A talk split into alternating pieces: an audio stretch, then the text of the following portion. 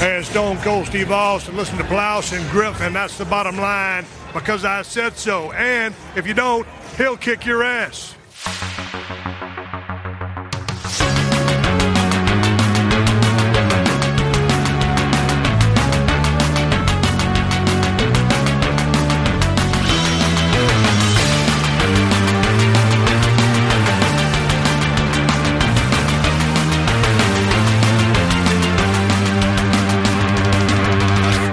Moin moin und hallo und herzlich willkommen zu einer weiteren wunderbaren Ausgabe des Plauschangriffs. Ich will immer Game One sagen, aber das, das ist irgendwie so genetisch drin, habe ich du kannst gefühlt. es sagen. Wir werden nicht verklagen. Du wirst mich nicht anschwärzen bei Viacom. Ah, Mir gehört doch gar nichts mehr. Außerdem, das sagst du ge- gerade, als du aus einer MTV Berlin-Tasse trinkst.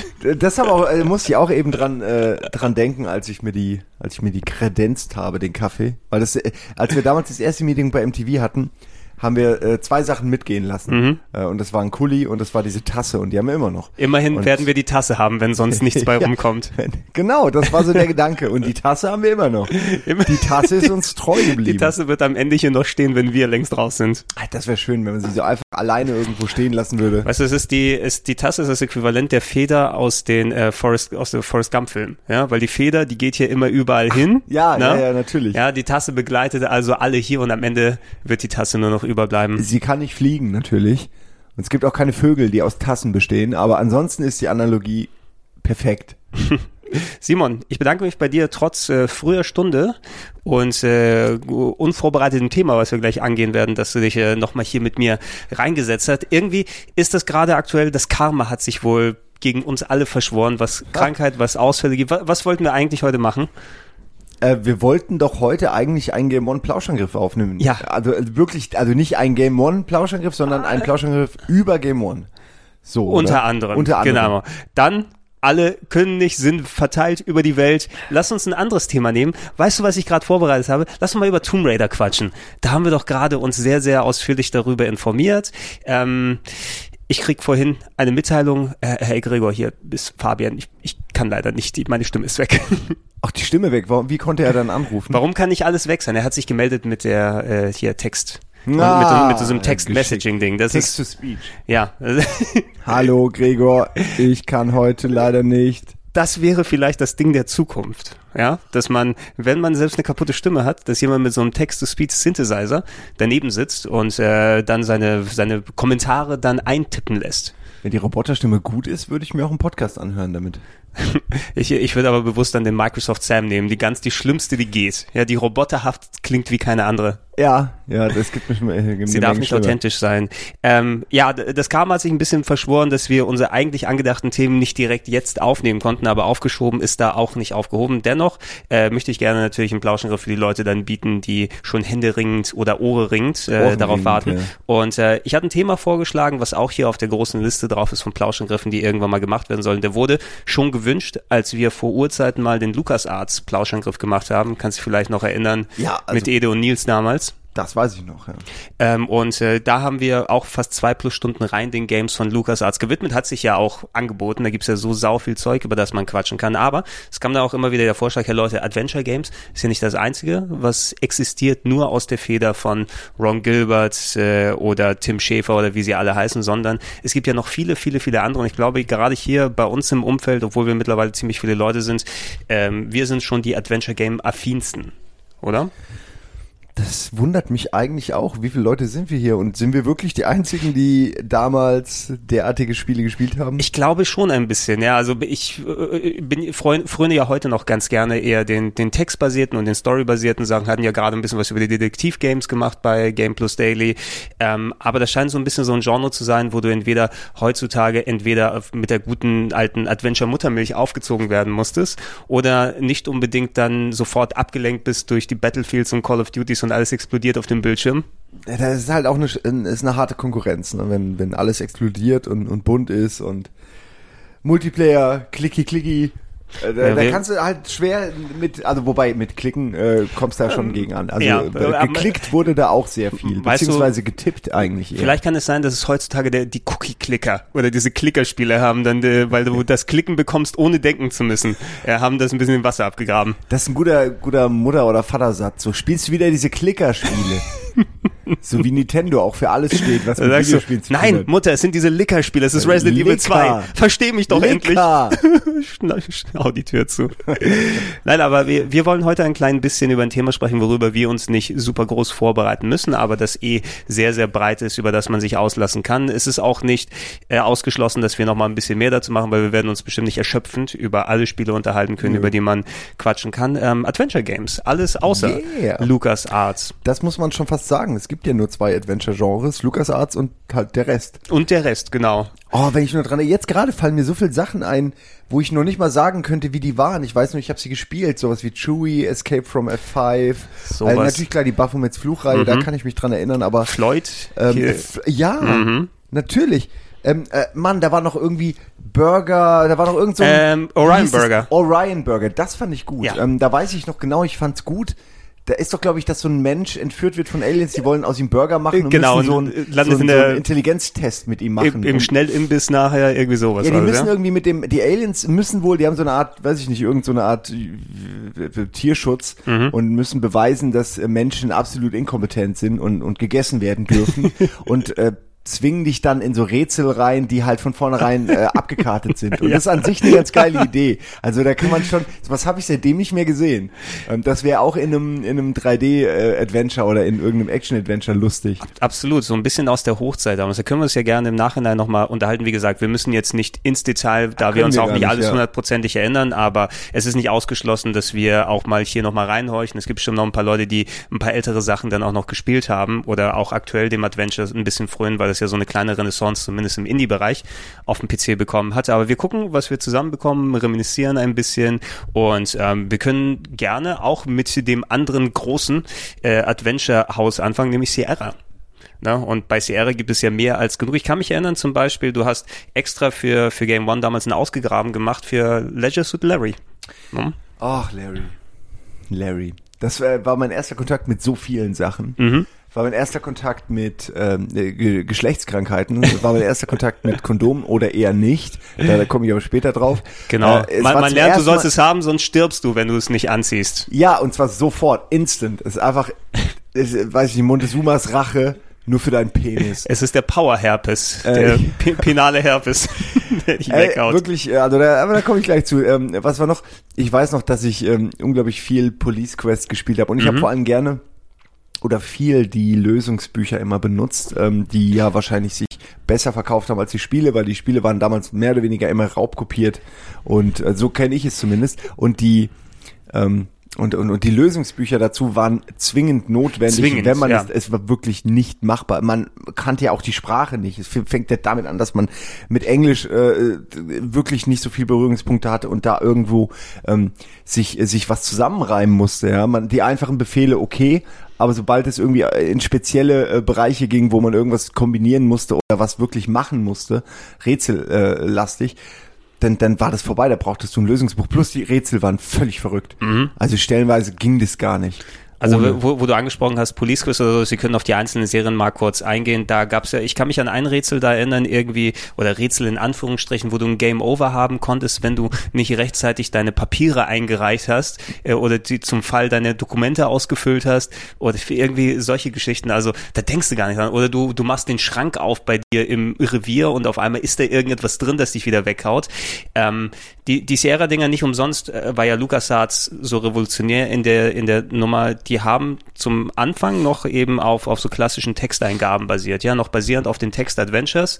Ähm, und ich habe nicht so viele Text-Adventures damals gespielt, vor allem wegen der Sprachbarriere, die du angesprochen hast. Auf dem C64 hatte ich so eine Handvoll Sachen. Frankie Goes to Jupiter, das kennt wahrscheinlich kein Arsch außer mir. Nee.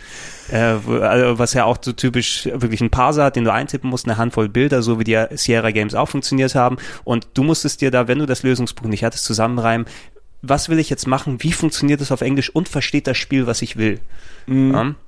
Und sowas eben wie Larry, wie Space Quest. Ähm, Larry im speziellen Fall, was natürlich dann auch noch diesen, diesen Ansatz hatte von wegen, oh, das ist eigentlich das verbotene Game und das darfst du hier gar nicht spielen, nur für Erwachsene. Sexspiel. Ja, von, von den Machern, die das äh, Softporn-Adventure gemacht haben. Äh, ja, das ist, äh, ich weiß nicht, ob ich das schon mal erzählt habe, aber das ist im Nachhinein hat sich das als total lustige Geschichte für mich äh, in meiner Vita rausgestellt.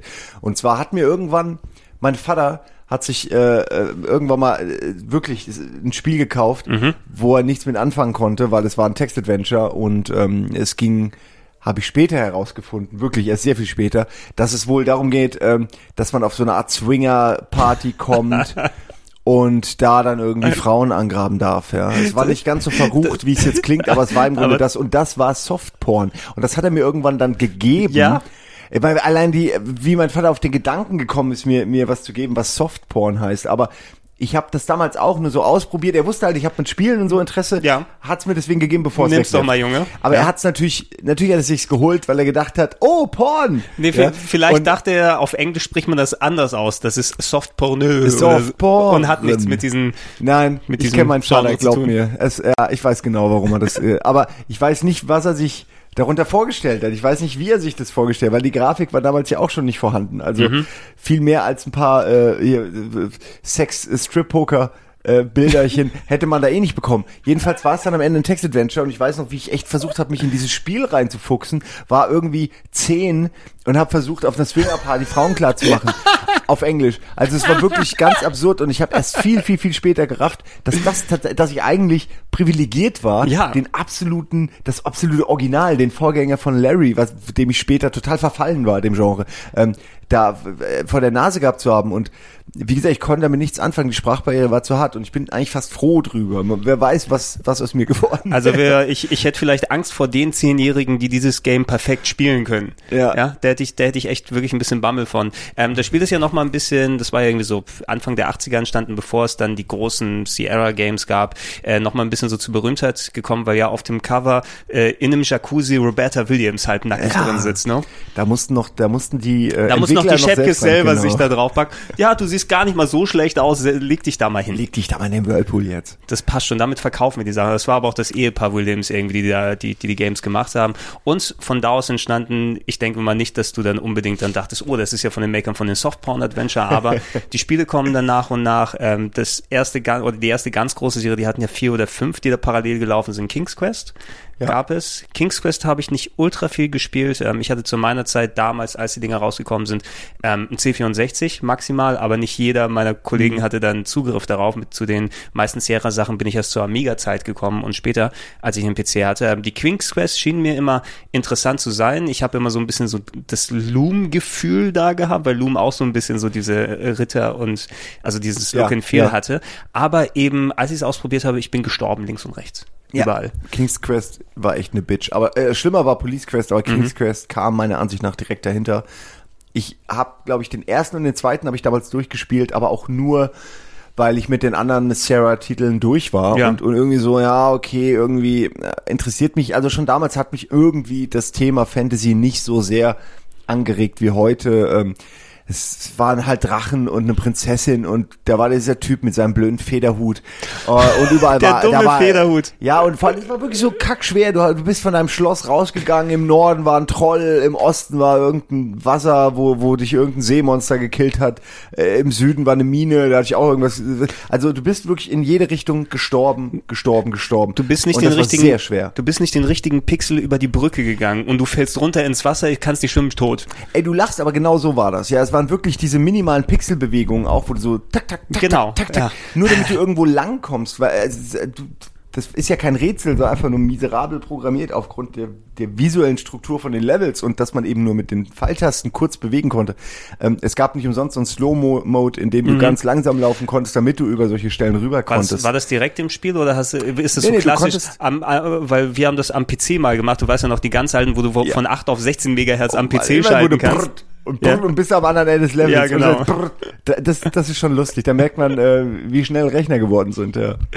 Äh, Ganz, ganz genau, dass du die Cap dann noch drauf hast. Ja, die waren echt wirklich sehr fies drauf. Eben, ich weiß nicht, ob es dann darum ging, weil der Content nicht lang genug war, äh, wenn du dann gut durchkommen würdest, dass du in einer Stunde irgendwie dann durch bist. Also King's Quest und Larry kriegst du in 20 Minuten. Mhm. Also selbst wenn du nicht weißt, sag ich mal, äh, also wenn du die, den Lösungsweg weißt, aber nicht jetzt auf Speedrun Mhm. gehst, kriegst du das in 20 Minuten durch, weil das hat eigentlich kaum Inhalt. Larry sucht irgendeine Olle, äh, hat dann irgendwie ein paar Fehler, äh, also findet hat ein paar Probleme auf dem Weg, äh, muss dann ein Date richtig gut hinkriegen und dann ist schon mehr oder weniger fertig. Also so viel und bei King's Quest auch. Also du, du musst irgendwie ein paar Rätsel lösen und ähm, dann bist du im Grunde schon schon am Ende. Ja. Aber wie gesagt, damals total unmöglich ohne Lösungsbuch. Also es Ja. hat mir aber auch echt Spaß gemacht, diese Lösungsbücher immer so durchzuforsten. Ja, es, es waren fast schon, man konnte die fast schon, ich habe einige sogar gelesen, ohne die Spiele gespielt zu haben. Genau, ne? das, war- das war es nämlich. Es waren Bücher über Spiele. Allein das war damals einfach so besonders, dass es mich total ähm, fasziniert hat. Und es war auch, glaube ich, für, dam für mein damaliges zehnjähriges, zwölfjähriges Ich war es auch sehr schön geschrieben. Also ich hatte Ja. das Gefühl, die Geschichte auch so ein bisschen äh, nacherzählt zu bekommen. Ja, es, es, es waren auf jeden Fall Sachen, in die man sich vertiefen kann, auch wenn man spielerisch eher abgefuckt war. Man hat aber natürlich auch, für mich gefühlt damals als Kind oder Jugendlicher zumindest, ähm, die Geduld war ja mehr vorhanden, sich dann nochmal daran zu versuchen und nochmal Ja. und nochmal und nochmal. Der andere Ansatz, den eben LucasArts gegangen ist, da, da wusste ich später zu, zu schätzen, weil Monkey Island habe ich auch dann erst auf dem Amiga dann sozusagen gespielt. Es gibt ja eine Stelle in Monkey Island 1, wo du irgendwie im, im letzten Spieldrittel, da ist so ein Katapult und da ist so ein Stein und da fällst du irgendwie runter mit Guybrush und da steht, Guybrush ist gestorben. Dann, lol, bist du gar nicht, haha, und dann Ja. fällt er wieder nach oben. Ne? Also so typisch mit so einer Sierra-Todesmeldung, wusste ich das auch am ehesten zu schätzen. Es war ja das erste Mal irgendwo sterben, war ja auch irgendwie immer lustig, weil es gab meistens eine, eine bizarre oder auch brutale Animation und dann äh, eben noch einen lustigen Text am Ende. Mhm. Aber wenn du halt zum hundertsten Mal irgendwo runtergefallen bist, einfach nur weil du weil, weil du ein Pixel zu weit nach links bist. Oder du hast Item XXY am Anfang des Spieles nicht mitgenommen Oh, und da- das- bist am ja. Ende in der Sackgasse und du weißt nicht warum. Das gab's und das ist wirklich bis heute unverzeihbar. Sowas. Ja, zum, zum Glück äh, gehen weniger Spiele zumindest in die Richtung. Ich denke, da haben alle dann zeitig genug von, von LucasArts abgeschaut. Also alleine was, was die Interfaces angeht, was du früher als Texteingaben machen musst, äh, ich habe später auf dem Amiga zum Beispiel bei Space Quest, da gab's die Remakes damals ja auch schon, Ah, die, ja, die ja, dann ja, auch für, für PC nochmal gemacht wurden, dann von den alten auf VGA Genau, nochmal umgesetzt. Und die haben aber dann noch ein Point-and-Click-Interface bekommen, ne? Äh, Stimmt, das hatten sie dann recht früh äh, auch geändert. Ist eigentlich, ich habe die immer noch als neue Adventures sozusagen abgespeichert, Genau. dabei sind die heute auch schon wieder uralt. Heute, du, du siehst eigentlich, nee, ich verstehe nicht, das ist genau das gleiche wie das. Nein, da liegen acht Jahre Unterschied dazwischen. das war wirklich ganz schön krass damals. Also auch die Grafik, wie alles, äh, wie anders alles plötzlich aussah. Die haben dann diesen eckigen, verzogenen Grafikstil auf alle Spiele draufgepackt. Also haben angefangen, glaube ich, mit Larry, dann ging es auch weiter mit Space Quest. Da habe ich dann auch die, also ich habe, ich bin, ich weiß auch nicht warum eigentlich, wie es dazu kam, aber ich habe auch fast alle Sierra-Spiele mehrfach durchgespielt Mhm. in den alten Versionen, dann in den Remastered-Versionen, die heute, wie gesagt, eher retro wirken. Ja. Und ähm, ich hätte nichts dagegen, wenn man, ach, weiß ich nicht, das ganze Thema Larry und, und Space Quest und von mir ist auch Police Quest nochmal auspacken würde. Ich war enttäuscht, dass sie ausgerechnet King's Quest, eine Ja. Reihe, mit der ich einfach nicht so viel ähm, Berührungspunkte hatte, dass sie gerade die auserwählt haben, um sie so nochmal neu zu erfinden. Da, das hat mich echt, weil ich finde, Larry hat so ein Ende hier mit Oliver Pocher auch noch, hat er echt nicht verdient. Ähm, mit, mit schlüpfrigen, blöden Witzen. Das war früher einfach trotz allem ein bisschen stilvoller. Früher war das so ein stilvoller Herrenwitz und heute ist es halt so Mario Bart, äh, kennst du, kennst du? äh. Also es ist einfach wirklich plumper und dümmer geworden, Larry, leider. Ja, La- Larry ist le leider in dieser Mitte 2000er Ära versandet, wo man noch geguckt hat, was haben wir an, an, Spätestens, an. Franchises. Ich meine, Si- Sierra war als Firma ja irgendwann auch äh, durch, nachdem, ich glaube, Half-Life, äh, Valve hat sich ja eh abgespalten von denen. Es ist ja noch unter Sierra veröffentlicht worden, Half-Life. Damals soll er denken, das wäre vielleicht irgendwas, was dann noch ziehen kann. Aber die Firma selber wurde von Vivendi aufgekauft und dann wurde die Marke auch in die Ad acta Vivendi gelegt. Interactive. Na, und äh, wir, wir hatten dann eben so diese Aus, Ausläufer, was war das? Das war Larry 7 Magna Cum Laude mit den miesen Wortspielen aus einer Zeit, wo es so PS2-Spiele wie The Guy Game oder Ja. sowas gibt, ne? Mit irgendwelchen gefilmten Zeig mir deine Titten-Videos und Rätseln und Bullshit. Ey, Magna Cum Laude, das war ja wirklich einfach leider, das war das Ende. Also es gab ja vorher auch noch, sag ich mal, Versuche wie Yacht nach Liebe, der sechste Teil. ja. Ähm, aber eigentlich war ab dem dritten die Luft raus bei Larry. Aber man, man, die waren alle nicht so schlecht wie Magna Cum Laude und dann auch noch, wie gesagt, äh, so- sorry, aber Oliver Pocher, also auch noch als Stimme von Larry, als jemand, der null Ahnung hat von, von Spielen, der einfach, der nun mal auch kein, na gut, okay, ich sag mal so, er, er hat ein bisschen was von Larry, weil er macht auch einen auf dicke Hose und kann nichts. Äh, genau. Aber, ähm, Aber ich er habe mir Larry komplett anders vorgestellt. Aber er weiß es nicht. Das ist Ja, der Twist. das- das ist der Unterschied. Ähm, nee, aber auch einfach Magna Cum Laude war furchtbar schlecht geschrieben, obwohl es eigentlich natürlich mit all diesen äh, Fraternities und, und dem Unileben Ja. an sich eigentlich ein sehr dankbares Thema Genau, ist. das Thema wäre sehr dankbar, wenn es aber noch die gewisse Abstraktion hätte, was die, was die alten Teile haben. Ähm, ich weiß noch in frühen so Powerplay-Artikeln, wo du, du hast einen Al Lowe gesehen, der die Serie gemacht hat und der sah genauso aus wie einer, der solche Sachen machen würde. So ein Genau. bisschen halbglatz, ein bisschen schmieriger und alles. ein bisschen schmierig, aber dicker wahrscheinlich Bart. distinguiert genug, um da es nicht eben nur auf äh, hier äh, Spritzabwitze dann so zu reduzieren. Ich habe A Love for for Ewigkeiten, For- for Ewigkeiten. kennengelernt. Ähm, ich weiß nicht mehr genau, was es war. Es war irgendeine von unseren Game One Stimmt, irgendwas ja, ja. Best of irgendwo war er auf jeden Fall mal auf einer Bühne und das war absolut Hallo Ede. Moin, Ede. Warst du nicht auch dabei, als wir Love mal kennengelernt haben? Wen? Den Larry Entwickler? Larry Entwickler? Der mit so Bart, Hawaii-Hemd, dick. Nö. Doch, du warst dabei. Da warst du schon. Warst du nicht dabei? Das war irgendein MTV, sowas wie eine MTV ähm, äh, Best of Jahresding. Nee? Schade. Guten Morgen, Gregor. Hallo. Moin, moin. Was ich ficke denn, sagt denn das? Ihr habt, ihr kriegt vielleicht mit, Etienne ist da. Willst du mitmachen? Nein. Was für ein Thema? Nein. Wir, wir reden über... Lass die in Ruhe, lass die doch mal. Wallah, was ist los mit dir? Geht um, Was ist, du nicht, dass die miteinander reden oder was? Grafik-Adventures reden wir gerade. da geht er raus, da Hast du knallt. Zero gesehen? Nee, hab ich nicht gesehen. Alter. Das- wir müssen was- sagen, was- wir sind hier in meinem Wohnzimmer und Ja. sowas passiert regelmäßig auch ohne Podcast, dass Was, Leute reinkommen was, und niemand, lustig sind. was niemand übrigens weiß, ist, wenn man Ede jetzt hier gehört hat, so spricht er ja normalerweise, wenn die Kamera aus ist. ja, er hat Ja? nicht gerafft, dass wir wirklich ein Mikro laufen haben, Eben. das ist der Punkt, ja. Dann, dann hätte er sonst sein, sein Gesicht da aufgesetzt. Aber nein, ja, ich kann mich auch noch irgendwas mit der Erlaub. Ist es ist, gewesen, ist auch ja. noch ganz kurz. Und dann habe ich äh, ihn so von ferne, von der Ferne gesehen. Ich glaube, er hat eine Laudatio gehalten oder hat einen Achievement Award irgendwas bekommen. Ähm, es waren, glaube ich, die Game Awards, irgendwelche MTV Game Awards, äh, wo wir äh, extern sozusagen draußen waren. Also Mhm. es war nichts, wo wir hier intern irgendwas gemacht haben.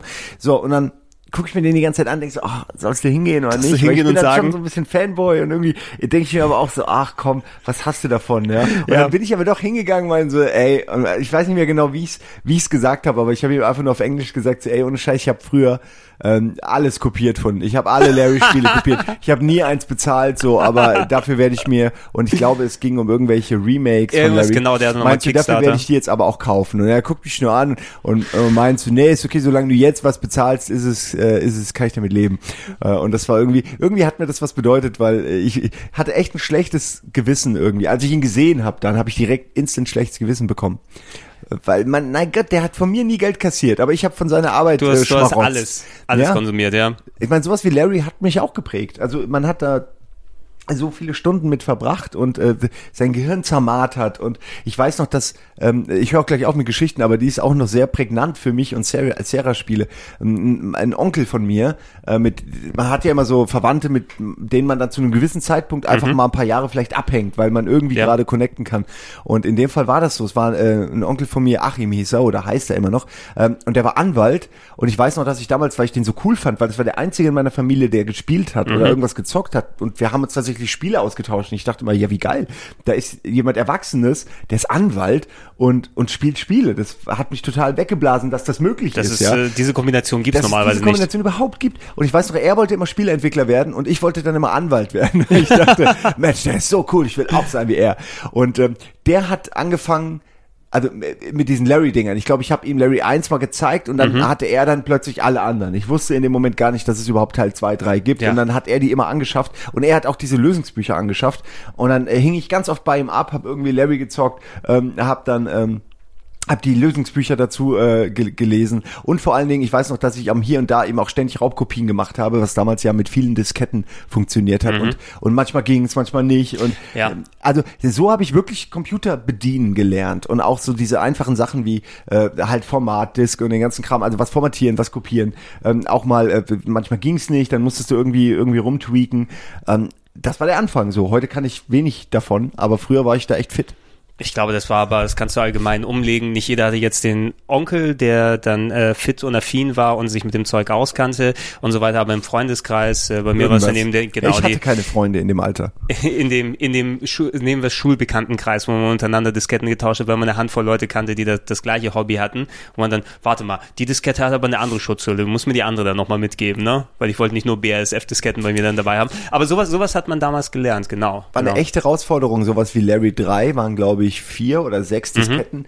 Ähm, ein Spiel, was über mehrere Disketten ging und die hatten ja immer Kopierschutze auch so zu kopieren, dass es wirklich reproduzierbar bei jemand anderem zu installieren war. Das war die große Kunst. Ein, ein Spiel auf einer Diskette war aus irgendeinem Grund weniger ein Problem Mhm. als äh, Spiele, die über mehrere Disketten gehen. Ich weiß bis heute gar nicht genau, warum Ey, eigentlich. du kannst auch, also waren das bei dir hauptsächlich die 5 ein Viertel Zoll, die großen Floppies, oder Ähm, waren das schon die kleineren? Also äh, beides natürlich, wobei die großen waren eher C64-Ära Genau. und am PC hatte ich dann schon drei, Da hattest du schon, dreieinhalb. schon die kleineren damit dabei. Bei den Die waren größeren, auch cool, wie so kleine Minidiscs. Ja, also die genau. echt, die mag ich heute noch. Nee, Diese die Discs. sind, ja, also das ist, äh, für, für die für die Jugend von heute, das ist das Speichern-Icon, was ihr oben seht. Das repräsentiert eine Diskette, das wisst ihr nämlich nicht Und mehr. das ist aber nur die kleine Diskette. Es gab noch eine viel größere früher. genau. Wie eine Ne, Schallplatte. Die, die man, die man biegen kann und damit Ja. was anstellen kann. Die hat doch immer, mit der kannst du so bobbeln.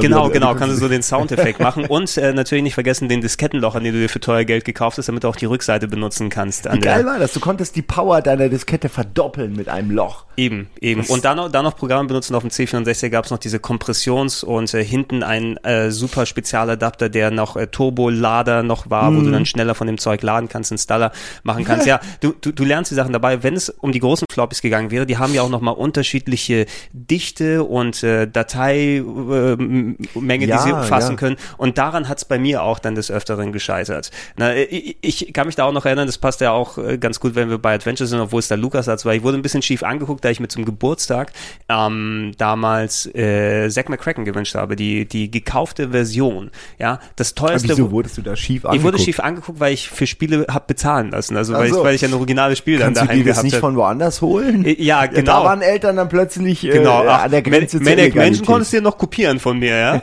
aber, aber Zack McCracken hier mit den zwei ging Disketten nicht. ging nicht. Aber 70 50 D-Mark. Wow. Habe ich ja gerne erzählt. Ich habe ähm, ähm, zu der Zeit wohnte ich, ist wirklich bizarr, aber ähnlich wie hier. Ich wohnte im im Grunde im Büro Mhm. meiner Eltern, also meines Vaters, der war Bürgermeister und wir haben in, in, im, im Rathaus gewohnt. Also insofern, ich bin eine Treppe gegangen, war stand im Büro. D dadurch hat, hatte ich immer Zugriff auf äh, Drucker und, äh, und Mhm. äh, Kopierer und diesen ganzen Kram, den man eigentlich in dem Alter nirgendwo, das war halt nur in Büros. Tippst trotzdem was ein und druckst irgendwas aus, weil es kannst. Ja, teilweise habe ich da wirklich mit rumgespielt und irgendwie, weil ich habe so viele äh, komische Kopien von Händen und und Ärschen gemacht. So, also man macht halt, was man kann. Ähm, und natürlich habe ich versucht von Zack McCracken diese mit Schwarz auf Braun geschriebenen Genau, die, die, Sicherheitscodes. die Codeliste, die extra dafür da war, dass man die nicht mit dem Schwarz-Weiß-Kopierer Ja. kopieren kann, weil du nur unter Licht die Muster erkennen konntest. Das war- Diese komischen ausgefüllten halben Vierecke und so, ne? Ich kann, genau, und ich kann dir sagen, es, also mit ganz viel Liebe und Tests konnte man es so hinkriegen, dass man zumindest, äh, sage ich mal, jede dritte Seite konnte man hier Ja. und da mal was erkennen. Und dann hat man tatsächlich es hier und da doch geschafft, aber äh, um, um Farbkopien zu machen, das war einfach damals absurd, die Idee Ja, einer. Farbkopie. Was- what es gab hell? sie, aber hat, glaube ich, dann drei, vier Mark oder so pro Kopie und dann hast du für das ganze Heft im Grunde äh, einfach mehr bezahlt als fürs Spiel. Es sind, es sind später ja auch noch so ganz andere Lösungen dazugekommen, also bevor wir ins CD-Alter gegangen sind, wo du auch irgendwie so ein ganz buntes Muster hattest und dann hast du so eine rote, durchsichtige Karte, die du drüberlegen Oh, musst. ich auch noch, weiß ja. nicht mehr, für welches Spiel das war, aber dann musst du in einen gewissen Bereich gehen und dann kannst du Text da lesen oder ich irgendein das, Muster aber erkennen. welches Spiel war ich das? weiß es auch nicht mehr, aber das waren so Sachen, wo die gedacht haben, okay, wenn sie schon das, das jetzt mit Farb kopieren können, können sie aber nicht das durchsichtige rote Ding kopieren und dann sind sie gearscht. Oder die, die, berühmten. Dreh, die berühmten Drehscheiben. Ähm, ich hatte mir meinen Amiga gebraucht von einem Schulkollegen gekauft damals und da waren natürlich ein paar große Diskettenboxen mit Zeug mit dabei, plus ein Hefter, wo dann äh, so diese ausgedruckten Räder von Monkey Island 1 oder sowas drin war, ne? Und draufgetippt und selber festgemacht, damit man drehen kann und Löcher ausgeschnitten. Genau, das habe ich auch noch. Das war das eigentlich die Drehscheiben waren Fehler, weil die konnte man wirklich zu leicht kopieren. Ja, die Drehscheiben, also bisschen da, musst du ein bisschen basteln. Ja, das, das mache ich im, im Kunstunterricht, ja. Ja. Was machst du da? Machst du deine Tonfigur? Nein, nein, ich, Nein, ich mache hier was aus Pappe. Das ist für die Arbeit. Das ist für die Arbeit. Ich brauche es, ich brauche es für die Arbeit. Äh, ein, ein Sierra Game war aber original dabei. Ähm, das war nämlich Space Quest 4. ähm, in dieser großen, riesigen Box mit ungefähr auf dem Amiga, ich glaube das sieben oder acht. Time Rippers? Ja, genau. Ah, ja. ja, auch eins der Wo er auf lustigsten dem Cover mit seinem, mit seinem Klosauger genau, irgendwem im ge- Gesicht äh, genau rumsaugt. im Gesicht die äh, die Cover übrigens sowieso immer allgemein egal bei welcher Firma fantastisch von den alten Adventures da haben sie ja eben weil die Vorstellungskraft noch sehr sehr viel ausfüllen muss also die haben sich mir ins Gehirn gebrannt wie die ausgesehen haben ob es jetzt Sierra gewesen ist oder ob es Ja, ob es bei ja. LucasArts gewesen ist ähm, die alten äh, Äh, die, die ganze Zeit geht mein Wecker, Entschuldigung, ich habe mich schon gewundert. ähm, es wird Zeit jetzt aufzuwachen Ja, es ist um- schon zwölf. Ähm, die äh, alte Ära der Sierra Adventures hat aber ja viele Jahre angehalten, ne? aber irgendwann musste der Wechsel ja natürlich auch kommen, dann in Richtung CD-ROM und andere Geschichten. Das haben ein paar Serien mitgemacht. Space Quest glaube ich ja leider nicht, oder zumindest war der sechste überhaupt auf CD-ROM. Das war ja so der letzte auf lange Sicht.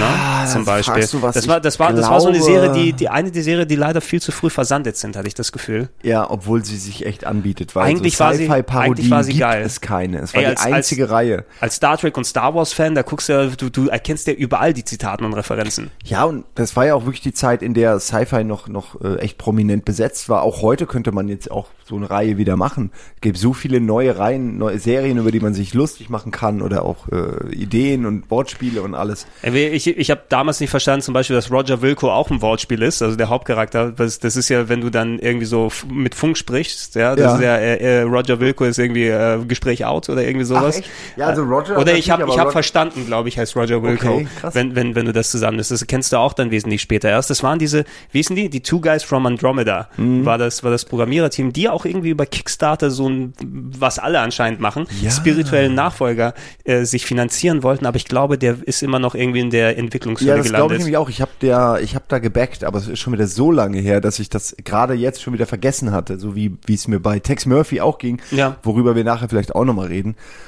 Oh Gott, ja, äh, Sierra, wo, wo waren wir stehen geblieben? Wir waren Also, eigentlich bei, bei Larry, aber wir können natürlich auch einfach quer durch, ich durch würde, den Busch ich, schießen. ich würde auch quer da durchgehen. Also wir, wir haben die meisten mal angesprochen. King's Quest äh, hatte natürlich ähm, dann sich immer noch in die CD-Ära dann weitergewagt. Ich habe die späteren tatsächlich dann nicht mehr gespielt, weil ich da zu der Ära keinen PC mehr hatte. Da äh, halten ja viele noch große Stücke auf, so King's Quest 7 zum Beispiel mit äh, dann CD-ROM und Sprachausgabe und Mhm. ja, das Rendergeschichten mit dabei. Mhm. total toll, war mir nur zu Standard Fantasy, aber es sah unglaublich toll. Ich weiß noch, ich habe damals auch die Ah, welches Magazin könnte es gewesen sein? War wahrscheinlich die Powerplay. Mhm. Könnte auch die ASM gewesen sein, aber ich glaube, die gab es zu dem Zeitpunkt gar nicht mehr. Aber ich weiß noch, wie ich die, die Bilder einfach immer wieder mir so angeguckt habe und überlegt habe, was Grafik kann so aussehen. Mhm. Das wie, geht wie so? machen die das? Ja. Ja, und ich habe es nicht ge gerafft, ja, weil es war super VGA und war so, so, so einfach wundervoll gezeichnet. Sieht heute wahrscheinlich auch nicht mehr gut aus, aber damals war das das absolute Beste, was ich je gesehen hatte. Ja, es waren grafisch, hatten die immer wirklich äh, Cutting-Edge-Technik, ja, für die jeweilige Ära dann natürlich und dann trotz der Neuauflagen. Und ähm, das wäre eins, was ich potenziell gerne nochmal nachholen würde, einfach, wir haben ja so sau viel auch von der CD-ROM-Ära, was nicht unbedingt Full-Motion-Video ist, was einfach die Dinger benutzt hat, um A, Sprachausgabe dazu zu packen, um B, die Grafik nochmal richtig ordentlich aufzumüllen, wo dann langsam auch VGA-Karten Standard wurden, ne, dass du 256 plus Farben hast und nicht mehr dann deine EGA, CGA. Was war, was CGA waren die vier Farben? Schwarz, Cyan, Magenta, Weiß, irgendwie so, ne? Ja, und was, EGA waren dann 16? EGA waren 16 und VGA, VGA müssen waren 200 256 Genau, und dann gewesen sein. SVGA war dann, war dann SVGA war bis Fünfstelliges. 16.000 oder Genau. so, so High Color. Genau, diese 16-Bit oder Und whatever der was darüber hat man ist. eigentlich dann gar nicht mehr die Farben erwähnt. Nee, irgendwann Also- war es ja, du kommst ja an den Punkt wie bei den Konsolen mit den Bits, ja? Also niemand, niemand spricht mehr von 64-Bit, 128-Bit. Äh, äh, Dreamcast wurde zum Anfang als 128-Bit bezeichnet, hat auch keiner mehr davon gesprochen. Mhm. Was wär, wo wären wir heute? Heute wären wir, glaube ich, bei den gleichen Bits, weil die einfach die anderen Sachen sich so verbessert haben. Also Ja. es ist eine, eine Sache, womit du nicht mehr rechnen musst. Wir haben schon alle Farben, die wir darstellen können. Also ist uns, uns das relativ egal. Ähm, King's Quest hat zumindest noch in die CD-Ära geschafft, Space Quest leider zumindest nicht mehr ganz, das ist irgendwie versandet. Vom Police Quest weiß ich noch, da gab es nicht so ultra viele Teile, da gab es irgendwie vier oder so, aber der letzte muss ein Full-Motion-Video-Adventure gewesen sein. Ist noch Ja, mit, mit Schauspielern zumindest. Genau, aber ich glaube, es war mehr, ging mehr in Richtung Fotos, die ein bisschen animiert Mhm. sind, als äh, richtige Videos. Ich glaube, es war ein bisschen enttäuschend, was das angeht. Wir, wir können uns das gerne mal angucken. Vielleicht Ja, ist da ja, äh, schlummert da ja ein, ein Spiel mit Ab, Barty. Abs absolut. Aber auf den, glaube, auf den sind wir ja immer, Bilder. immer konkret nach der Suche, ob wir dann was Ja. Vergleichbares finden, aber es kann nicht alles Gabriel Knight 2 sein. Genau. Ich weiß aber noch, dass äh, Police Quest irgendwann so aller Tom Clancy eine eigene Reihe bekommen hat, in der äh, unter deren Banner dann verschiedene andere Spiele Mhm. Das waren äh, diese- diese. Strategie-Games, oder, Ja, ne? Ja. habe ich gerne gespielt. Police Quest, äh, SWAT war gar nicht so schlecht. Ähm, also in meiner Erinnerung war das auf jeden Fall ähm, ein ordentliches Strategiespiel, wo man seine Einheiten Mhm. äh, taktisch rundenbasiert, glaube ich auch. Deswegen hat mir es damals so gut gefallen. Ähm, äh, zum Einsatzort und da dann eben äh, gab es dann äh, irgendwelche irgendwelche Bankräuber oder irgendwelche Geiselnahmen und man musste eben gucken, okay, wie wie platziere ich meine meine Leute und wann ist der Zugriff, ähm, um um um ja um das um, um äh, die, wie heißt ja um den Fall zu lösen Um die, um die Taktik aber zu planen. es, Ja, genau, ja. es waren ja eigentlich nur, es waren halt irgendwelche Dinge, die passiert sind, man musste irgendwie dagegen ähm, äh, sich wehren. Ach, keine Ahnung.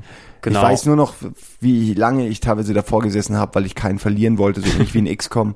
Aber was da genau eigentlich passiert ist, ich glaube, es war einfach ganz banale, ganz banale Fälle. Ja, ich, ich kann mich gut erinnern, dass aus dem PC-Lager, wenn ich ab und zu in PC-Zeitschriften so äh, Anfang der 2000er noch geblättert habe, dass auch die diese SWAT-Reihe eben, die auch ja viele, viele Nachfolger bekommen hat, auch ganz hohes Ansehen hat.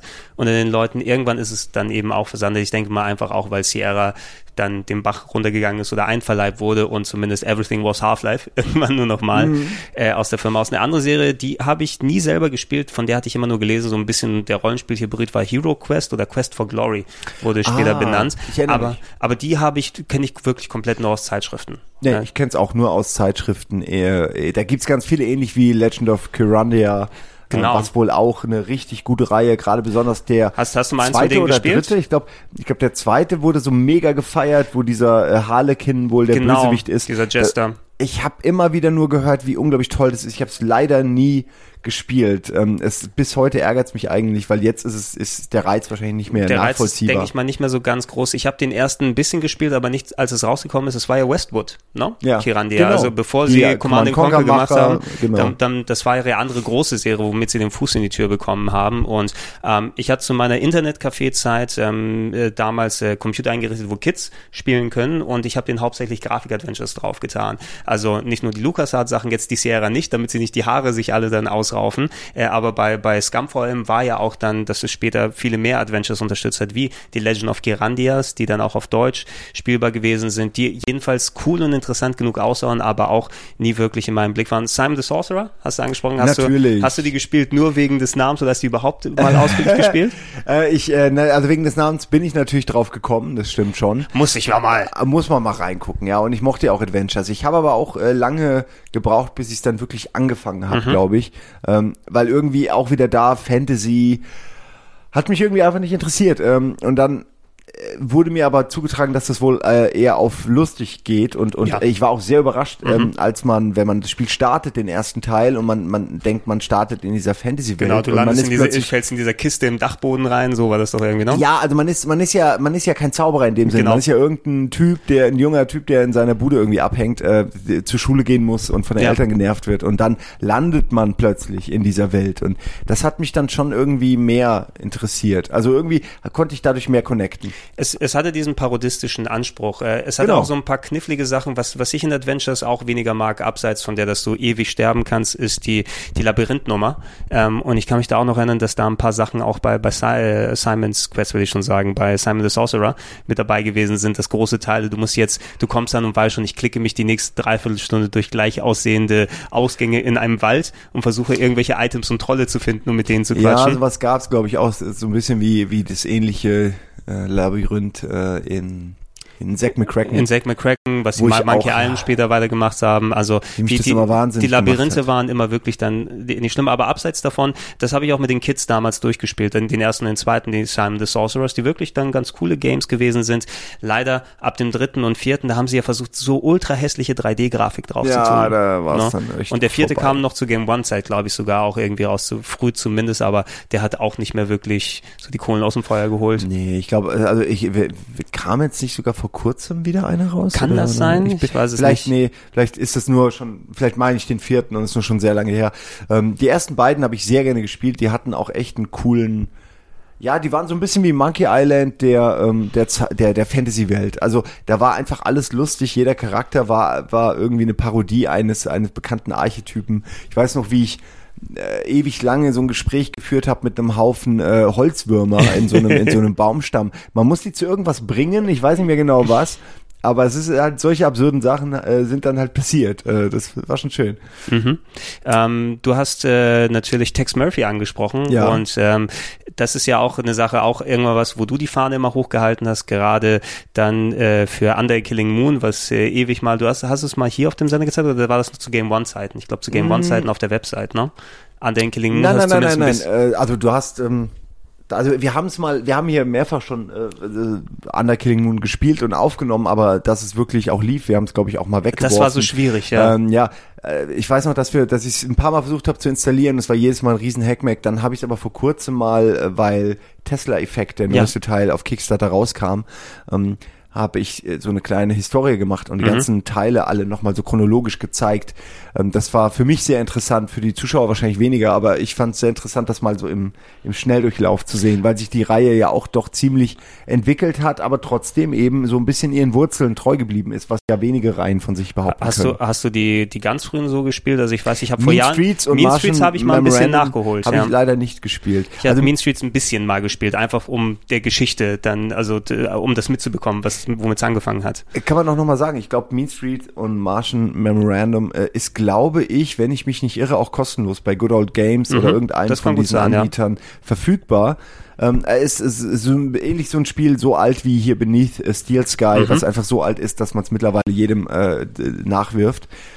Aber äh, also ich habe angefangen mit Under Killing Moon. Das war, ich hatte, ich hatte ein CD-ROM-Laufwerk. Mhm. Das war damals der der Shit und ähm, hatte gerade irgendwie mir Rebel Assault gekauft und dann gab es auch nicht so viel andere Sachen erstmal. Und dann wurde äh, wirklich, ich weiß noch, zu Weihnachten habe ich es bekommen, es wurde angekündigt, Under Killing Moon. Und die haben alle nur darüber geredet, dass da sechs oder acht DV, äh, also CDs dabei sind.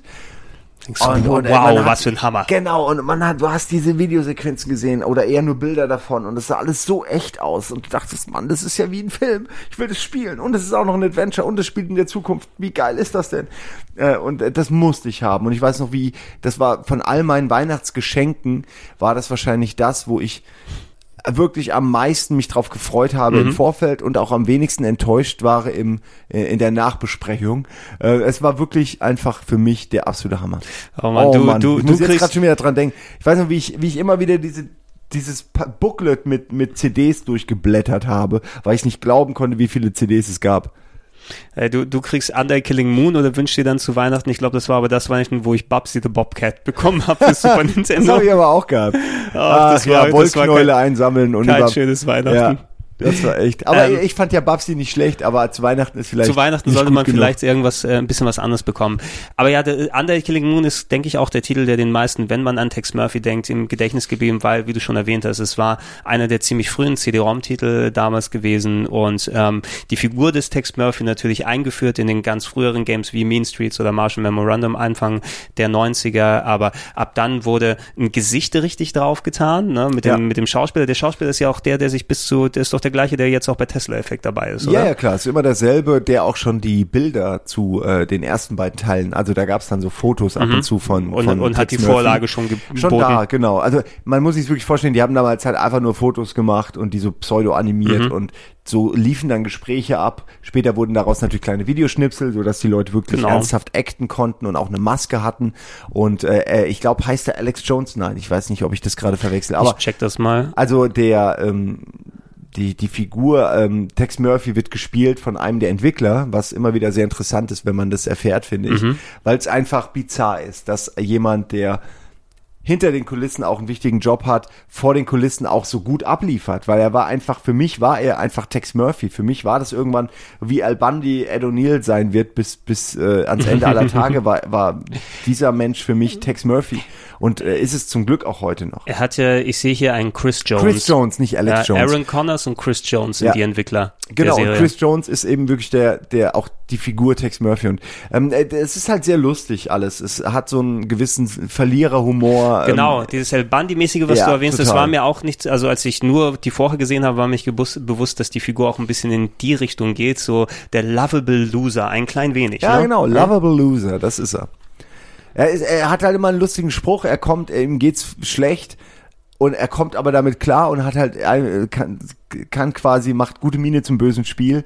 Ähm, äh, auch der dritte Teil fängt ja auch schon so an, dass dass er quasi äh, nur von seiner Ex erzählt die ganze Zeit, die ihn irgendwie wegklagen will aus seinem Haus oder ihm alles wegnimmt. Ähm, dann äh, ja, sind ja auch quasi, kommen, kommen die ersten Leute auf dich zu, äh, irgendein alter, äh, alter Hase, auch ein, ein, ein erfahrener Detektiv, für den wir mal gearbeitet haben, der uns halt einfach auch direkt erzählt, was für ein Lappen wir sind und also man kommt direkt rein in dieses Loser-Feeling. Und eigentlich ist alles, man guckt sich da in seinem Raum um, der, der, der, das- er hat so ein Detektivbüro, was früher ein Tanzstudio war, aber auch noch so die Tanzschritte auf dem Boden sind. Und ähm, dann äh, guckst du irgendwie in seinen, in seinen Ankleideraum und dann hängen da zehn identische Trenchcoats und es ist schon irgendwie so und er hat zu allem mal einen zynischen Loser-Spruch, der so ein bisschen äh, die Figur wunderbar erklärt und ich kannte die ersten beiden Teile nicht, die auch schon so waren und mich hat das direkt abgeholt, äh, total. Ah, da könnte ich, und also ich fand immer noch, auch wenn ich, ich habe es vor kurzem mal wieder ähm, gespielt und, und man merkt halt schon auch den Zahn der Zeit. Man merkt vor allem auch am Ende, das Ende fand ich immer unglaublich episch. Es hat wirklich so eine, für mich Todessternqualitäten so, ähm, äh, was dann am Ende passiert. Ich will das jetzt auch nicht spoilern, vielleicht will es ja wirklich einer noch spielen. Aber wenn man das dann heute sieht, merkt man, oh Gott, das sind ja wirklich nur drei Szenen und ein bisschen dramatische Musik. Aber für mich damals war das, boah, einfach einfach, boah. nee, weil man hat zum Beispiel auch James Earl Jones, ist ja auch der Sprecher, ähm, also ist so die Stimme aus dem Off, die äh, das Spiel einleitet und, und ausleitet. Und da hast du halt einfach die Stimme von, von, ähm, äh, von, von Darth Vader natürlich äh, und auch hier äh, Coming to America. Ja, genau, Äh, der, also, der Vater. der Vater, also das, das, und das ist ein super Sprecher, das hat dem Ganzen direkt so Hollywood-Qualitäten gegeben. Ja. Und äh, ja. Ah, Also ich, ich will jetzt aufhören, über Tex Murphy zu schwafeln, aber ich finde, es ist, es ist schwer reinzukommen, wenn man heute mit Tesla-Effekt oder so anfängt, äh, sind schon sehr viele auch Running Gags, die man, die man schwer versteht. Es bezieht sich sehr auf die alten Teile. Äh, fällt einem sehr schwer, da reinzukommen, wenn man das zum ersten Mal spielt. Aber ich finde, es ist die Reise auf jeden Fall wert. Wenn, wenn man auf Klassiker steht und gerade diese frühen FMV-Spiele, das ist, muss man eigentlich gespielt haben. Das war damals die Königsklasse. Das, das Gute ist mittlerweile ja, äh, Good Old Games sollte man dann immer, immer ganz nach vorne heranstellen, da die gleich, ich weiß ja mehr als genug darüber Bescheid, Spiele, gerade für Spiele mit Bart lauffähig zu bekommen. Ne? Wenn es nicht so eine Version gibt, alleine das Star Trek-Ding dann zum Laufen zu kriegen, das war, ich habe geheult. Ja, ich habe bis, bis es einigermaßen zum Laufen kriegen war und wie wir die Probleme hatten beim Aufzeichnen. Ähm, die haben mittlerweile so vernünftige DOS-Box-Wrapper irgendwie, wo du das richtig auf neuen Rechnern installieren kannst und auch vernünftig einigermaßen spielen kannst. Irgendwann gab es auch mal so ein Paket, wo alle drin waren, der Teil. Also ich habe die auch alle bei mir entweder Ja, bei World of Games mir, und auch gekauft, bei ja. Steam sogar noch freigeschaltet. Ähm, hast du das Tesla-Effekt mal jetzt gespielt, also länger gespielt oder Ja, ja, ich habe das äh, eine Weile, echt eine richtige Weile gespielt. Ich habe auch vor, das durchzuspielen. Ich hänge allerdings noch an der Stelle. Ähm, ich hatte es für, für Rocket Beans damals gespielt. War natürlich schwer, das den Leuten zu vermitteln. Dadurch ähm, habe ich dann irgendwann aufgehört, weil die, die Resonanz jetzt nicht, äh, leider Mhm. nicht so war, wie ich es gerne gehabt hätte. Und äh, weiß ich noch, dass ich dann durch den Rechnerwechsel habe ich meine Safe Games verloren. Du kennst das ja. Ja, Äh, ja, das, oh. dann ist, ist einfach, dann hast du gerade irgendwie acht Stunden schon auf der Uhr und, und denkst, dann nee, sagst jetzt, du, jetzt nee, fange jetzt, ich nicht neu jetzt an. erstmal nicht, ich muss dafür erstmal Genau. wieder irgendwann in Stimmung kommen, ja. Und dann, auch das kennst du vielleicht, habe ich mir ein Safe Game Pack geholt, Mhm. wo man dann verschiedene Safe Games hat. Und das Bizarre daran ist, wenn es nicht deine Saves sind, äh, fällt es schwer, manchmal da reinzuschlüpfen. Genau, auch wenn du nicht- dann im Spiel bist, an der Stelle, an der du warst, es sind nicht deine Saves. Gesundheit. Es fällt mir wirklich schwer, da weiter zu spielen. Vor allem auch, wenn du inhaltlich mal eine Sache, ist die Aktion gemacht worden, ist die Aktion nicht gemacht worden, du hast dann Games, äh, die auch noch eine Punktzahl mitzählen, das, das war der Fall bei Gabriel Knight 2 eben, wo das Spiel mal die Version zerhauen hat, dann wir Saves von anderen Leuten bekommen hat, die dann nicht mehr kompatibel waren mit der Version, die wir gespielt haben und nochmal nachgespielt. Ich wusste noch gar nicht mehr, habe ich diese Aktion gemacht, nicht und es fühlte sich ein bisschen an, als ob man äh, in ein fremdes Tagebuch reinschaut.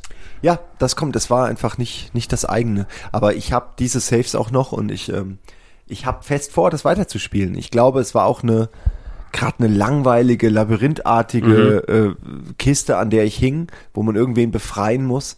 Und da habe ich aufgehört. Aber wie, wie, bis dahin hat es mir echt Spaß gemacht. Ähm, und es, ich mag es, wenn so Kickstarter-Projekte dann eben auch für die Fans sind und gar nicht darauf abzielen, neue, neue Mhm. Leute zu generieren. Einfach weil dann muss man so viel Kompromisse machen und heute funktionieren Spiele anders und dann ist es eben nicht mehr, hat, dann hat es nicht mehr dieses Nostalgiegefühl wie früher. Sie haben im Grunde genau das Spiel wie früher gemacht, nur eben mit, mit, mit HD-Technik, mit mehr Maske, äh, älteren Schauspielern, Mhm. die wirklich auch fucking alt geworden sind. Das ist eigentlich das Schlimme daran. Ähm, ja, und, und denselben Alt und Dialog. HD. Ja, alt und Alt HD. und Man sieht HD. also doppelt schlimm. Die schlechteste aller Kombinationen, ja. Ähm, aber das, das, was du erwähnt hast, äh, das ist auch eine Sache, auf die ich auch äh, mehr achte, seitdem Kickstarter aufgekommen ist. Gerade für solche Adventure-Macher von damals, die auch jetzt eben nicht mehr die Gelegenheit bei großen Publishern bekommen, nochmal einen Teil ihrer Serie zu machen oder weil das Franchise nicht mehr da ist, dass sie ähm, das von da aus versuchen zu finanzieren. Ich bin auch dafür, du holst ja die Leute ran, die dann finanzieren, die wirklich Fans gewesen sind, wo du denen versprichst, hey, ich möchte ein Game haben, das, äh, also ich möchte wieder ein Game in der Art machen und ähm, das machen wir für euch. Du bekommst das Geld von denen. Wenn es selbst keinem anderen gefallen würde, außer den Leuten, die bezahlt haben, sei es drum. Ne? Sei's Dann hast du das zumindest wieder sowas. Das ist äh, dann auch etwas, was mich bei Broken Age zum Beispiel enttäuscht hat. Das war das erste große Ja. Kickstarter-Ding und ich habe da ähm, Tim Schäfer, weil die ja auch gesagt haben, hey, ich möchte wieder ein klassisches Grafik-Adventure machen und äh, ich habe den quasi als als äh, als Kredit für Day of the Tentacle und die anderen Sachen habe ich 100 Dollar damals gegeben, weil ich dachte, hey, egal wie das Spiel wird, ich möchte zumindest euch auch dafür danken, dass ihr dann so viele coole Spiele gemacht spricht ja auch nichts dagegen. Äh, also Genau, dann kommt das Spiel raus und es ist wirklich ein grundsolides Point-and-Click-Adventure, ähm, aber es ist eben nicht wie die klassischen Dinger, sondern es ist stark modernisiert. Äh, Du hast äh, Simplifizierung, was das Dialogsystem angeht, wie die Geschichten zusammengearbeitet sind. Es war eben eher wie ein modernes ähm, Double Fine Game, wie man sich so eins vorgestellt hätte und nicht das, was sie gemacht haben. Deshalb weiß ich umso mehr zu schätzen, was Ron Gilbert gerade macht mit Thimbleweed Park. Ja, Ne? Weil ich glaube, Also, das wird grandios. Tumbleweed Park muss einfach der Burner werden für alle Leute, die älter als äh, 30 sind, weil die kennen das einfach noch. Und, Mhm. Hast, hast du den äh, Trailer von vor äh, knapp ein paar Wochen gesehen, da ist nochmal ein neuer gekommen? Äh, Ich habe keinen neuen mehr gesehen. Ich habe den ersten gesehen, der hat mich schon total einfach auch wie wie aus dem Auge von dieser Leiche, glaube ich, rausgezoomt wird und dann siehst du, oh Gott, geil, es sind einfach nur Pixel. Und ähm, natürlich hat man hier und da immer wieder Szenen gesehen. Ich ich habe nur Angst bei solchen Spielen gibt's ja nicht so viele Locations. Ja. Und deswegen will ich nicht zu viel sehen, weil dann hast Dass- du irgendwann dass du die jeden schon dann- Bildschirm dann ausgesehen ja, hast, ich ja. will nicht jeden Bildschirm schon erinnern aus irgendeinem Trailer. Ähm, aber ich freue mich natürlich tierisch drauf. Ich hoffe einfach, dass sie dasselbe Gefühl von damals irgendwie wiederbeleben können. Und ich glaube, da, da ist die Grafik ganz wichtig, das Bedienungssystem ist Ja. ganz wichtig und eben, dass die Autoren ähnlichen Humor haben und Stimmt. das ist ja zum Glück, äh, kann man ja von ausgehen. Ich glaube, du, äh, also du hast bestimmt Erfahrungswerte als Entwickler mitgenommen, was in den letzten Jahrzehnten spieletechnisch passiert ist, aber du musst es eben draufschrauben und das Konzept nicht zu sehr verwässern. Ähm, es gab ja nur mit, mit äh, Manic Mansion und Zack McCracken zwei Spiele, die exakt diesen Look hatten. Ne, selbst ab Indiana Jones und sowas war es ja schon moderner, die Optik. Genau, es wurde und halt sehr schnell, wurde es, wurde Genau, es es, hübscher. es wurde sehr schnell adaptiert, aber trotzdem haben sie mich gerade die, die Zack McCracken und Manic Mansion Kanten und langen Beine und diese schlachsigen Beinbewegungen äh, entlang gegangen. Sie haben mich so bei mir in, ins Hirn Ja, reingebrannt. genau, ich ja, möchte ja. sie nicht missen. Also ich finde, ich, hab krieg so einen Nostalgieflash dabei. Abzumalen. Ja, äh, totaler Nostalgieflash, allein wenn man schon sieht. Und ähm, ich habe die Frau früher in der Schule habe ich dann immer gemalt und habe dann immer irgendwie versucht, so ja so aller Zack McCracken und Mhm. Manic Menschen für irgendwelche Figuren zu malen und ich weiß auch nicht, hat eigentlich hatte keinen Bezug. Ich wollte einfach nur irgendwie über Spiele nachdenken in der Ja, Schule. das- war eigentlich der der einzige Grund. Und die lassen sich wahrscheinlich auf Karo-Papier einigermaßen akkurat, wenn man versucht, so die Ja, Haare zu machen das und stimmt, alles. ja, lässt da, da, da kriegt man das wahrscheinlich dann ganz gut hin. Ähm, du hast vorhin mal reingeworfen, ähm, hier Beneath the Steel Sky. Na, ähm, das war ja von, von Revolution Software damals, die vorher, wie hieß es, Lure of the Temptress, glaube ich, gemacht haben. beide Spiele sind kostenlos bei Good Old Games auch Genau. verfügbar, wenn man sich einen Account macht. Wenn man sich einen Account macht, kann man die runterladen. Ähm, Beneath the Steel Sky war auch ein tolles Erlebnis, fand ich damals. Ich habe mir die Box damals ähm, als ähm, Amiga-Spiele so langsam im Ausverkauf waren. Da gab es bei uns im, das war noch der Brinkmann. Hier gab es einen Brinkmann-Shop in, in der Innenstadt, wo mittlerweile ein H&M oder sowas dann drin ist in der Spitaler Straße. Und die hatten eine große Wand hinten wo dann ähm, die ganzen großen Boxen Amiga-Spiele noch da waren, also als langsam so in den Ausverkauf ging, Mitte der 90er. Und da konnte ich viele Sachen da finden und mal mitnehmen. Ich habe tatsächlich noch ein ähm, äh, Monkey Island 2 in der Amiga-Fassung für irgendwie 15 Mark gefunden und solche Sachen da. Und da war eben auch diese Beneath the Steel, Beneath the Steel Sky-Packung, schwarz, das silberne Logo drauf, drin die sau vielen Disketten und auch mit diesem Zukunftsansatz, ne, und zwar auch durchaus äh, harte Rätsel und so weiter, aber ich fand's richtig geil. Ja, hatte die Diskettenversion denn auch schon Sprachausgabe oder kam das später mit einer CD? Das weiß ich nicht mehr. Es kann sein, wenn dann was Grobes oder zumindest am Anfang so diese ganz, ganz dumpfen Sprachausgaben, die du so halbwegs noch auf Diskette raufkriegst. Genau, weil so kenne ich das Spiel eigentlich auch nur mit dieser dumpfen, äh, komischen Sprachausgabe, die aber doch eigentlich ganz cool ist, nur sie ist sehr kratzig Ja. und man merkt einfach miserable Aufnahme. Ähm, äh, kann man übrigens auch, so habe ich es auch nochmal durchgespielt, auf dem Handy spielen. Äh, gibt's auch, äh, ich weiß nicht, wie viel es kostet, Mhm. aber ist eine ganz gute Adaption, weil eigentlich passt es natürlich durch den Pixel-Style ganz gut auf so ein kleines Display. Ähm, und auch mit den Rätseln kommt man eigentlich klar. Es geht einigermaßen. Es ja. geht, es eine, geht eine Handvoll einigermaßen. Todesstellen, wo man abkratzen kann, Natürlich, aber genau. Das, äh, da kommt man drüber hinweg, wenn man nicht allzu blöd ist. Ich bin nur überrascht, äh, als, als Kind kam es mir extrem groß vor. Als Mhm. ich es dann hier wieder gespielt habe, habe ich gemerkt, okay, das eigentlich sind auch nur ein paar Räume auf einer oberen Ebene und dann kommt man Genau. irgendwann nochmal auf eine untere Ebene und dann ist es eigentlich schon fast fertig. Also sehr interessant, wie klein Spiele damals waren und sie kamen einem trotzdem so Sie unglaublich kam im episch weil, vor. weil die Weltenbildung da ganz cool war. Also alleine, wenn du am Anfang von Beneath the Steel Sky, was ja so ein bisschen so einen leichten Blade Runner-esken Ja. Ansatz hatte, ähm, wo du aus der Tür, äh, die Tür oben aufmachst und diese weite Cyberstadt siehst und da Ja. runterhängst und sowas, da kriegst du auch ein richtig gutes Weltenbildungsgefühl. Es war auch ein sehr bekannter Comiczeichner, der das Intro Mhm. damals ähm, quasi gezeichnet hat. Es war auch so ein so ein animiertes, aber eben äh, ein bisschen äh, heute also heute würde man sagen animiert. Damals war es Zeichentrick. Mhm. Ähm, so ein Intro einfach in dem Stil und es war sehr sehr äh, Blade Runner esque Ja. und wirklich gut gemacht, also atmosphärisch auch. Und das äh, weiß ich noch, dass mich das sehr beeindruckt hat damals. Ähm, und ist auch heute noch gut. Ja, äh, Revolution, Soft Spiel. Revolution Software hatte ja auch dann eben über die Services und über die Webseite nochmal angeboten, speziell weil die ja jetzt wieder sehr aktiv sind. Ihre andere große Serie war natürlich Baphomets Fluch. Ähm, und äh, wir hatten auch den Charles Hessel ja auch häufiger dann hier für die neuen Teile und äh, war sogar hier mit uns und hat die nochmal da angespielt und ich habe mich auch mit ihm nochmal ausführlich drüber unterhalten. Äh, gerade auch die ersten beiden Baphomets Fluchdinger, ich habe die auf der Playstation 1 gespielt in Deutsch. Oh Gott. Damals. Oh, wir können, mir fallen jetzt gerade schon wieder so viele Spiele ein, über die wir noch gar nicht geredet haben. Äh, oh Mann, ey, hier äh, Flight of the Amazon Queen. Genau, ja, gespielt. das, äh, Indiana so Jones Indiana Jones 3,5. Genau. Aber auch Discworld. Ähm, Discworld, auch da- das müssen wir auch noch mal. Das habe ich nämlich auf der Playstation auch gespielt. Das war eins Mit der Eric früh- Idles Stimme. Genau, eines mit Rincewind und seiner Ja. Kiste, die mitgelaufen ist. Du hast ja Pratchett sehr ausführlich gelesen, ne, Ich ich, habe sehr nicht viel irre. Pratchett gelesen. Das Genau, stimmt, so mir- an die zehn Bücher bestimmt. mir, also ich, ich kannte Terry Pratchett, aber ich hatte damals zu der Zeit nicht wirklich viel von ihm mitbekommen, was von den Büchern dahin geht. Und ich kannte das Spiel eben hauptsächlich. Ein Kumpel von mir, weil es weil es ja auch eins der, der frühesten PlayStation 1 Spiele war und als Adventure-Fan, natürlich spielst du sowas dann auch auf der PlayStation 1, trotz des Controller schlechten Interfaces und so weiter und ultra langen Ladezeiten auf der PlayStation 1. Oh ja. Ja, ähm, ich kann mich aber auch erinnern, dass Zwischen den, sogar zwischen Animationen, also teilweise, Ja. ich weiß noch, wie sie äh, im Intro von, äh, ich glaube, Discworld 2 oder so, wo sie diesen Drachen beschwören und so, Drache, Mhm. Drache.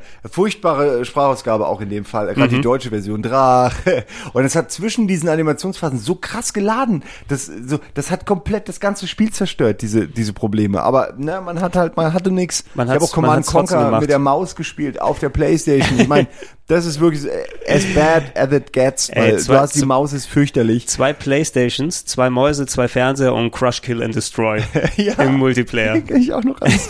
ja, wir haben wirklich auch, ich habe das auch gemacht. Ich habe auch, ich glaube Command Conquer Red Alert war es damals, äh, auch mit zwei Mäusen gespielt gegeneinander mit Linkkabel. Das ist alles so verrückt heutzutage.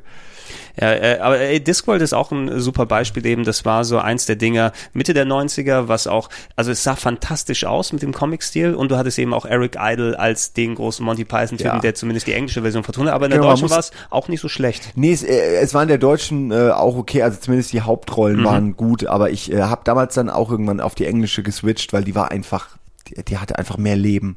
Das war einfach Discworld. Ich finde es bis heute schade, dass irgendwie aus diesem Franchise nichts richtig Großes geworden ist, weil diese, es gibt diese TV-Filme, die gucke ich mir auch gerne an, aber die sind irgendwie sehr äh, british und sehr, sehr TV-ig. Also das sind noch nicht mal mit heutigen Serien zu vergleichen, obwohl die Inhalte von Discworld so toll sind und es so viele äh, lohnenswerte Charaktere und Storylines gibt, da ist da nie wirklich was draus geworden, so richtig. Man, man müsste mal irgendwie Netflix draufbringen, dass die mal in die Richtung gehen und nicht nur dann irgendwelche 80er-Reminiszenzen. Mal mit richtig Geld, mal mit richtig Production Value rein in, in, in die Reihen. Also Fände ich schon toll. Wa- Warum man nicht bei Game of Thrones einen Furzwitz mit dazu?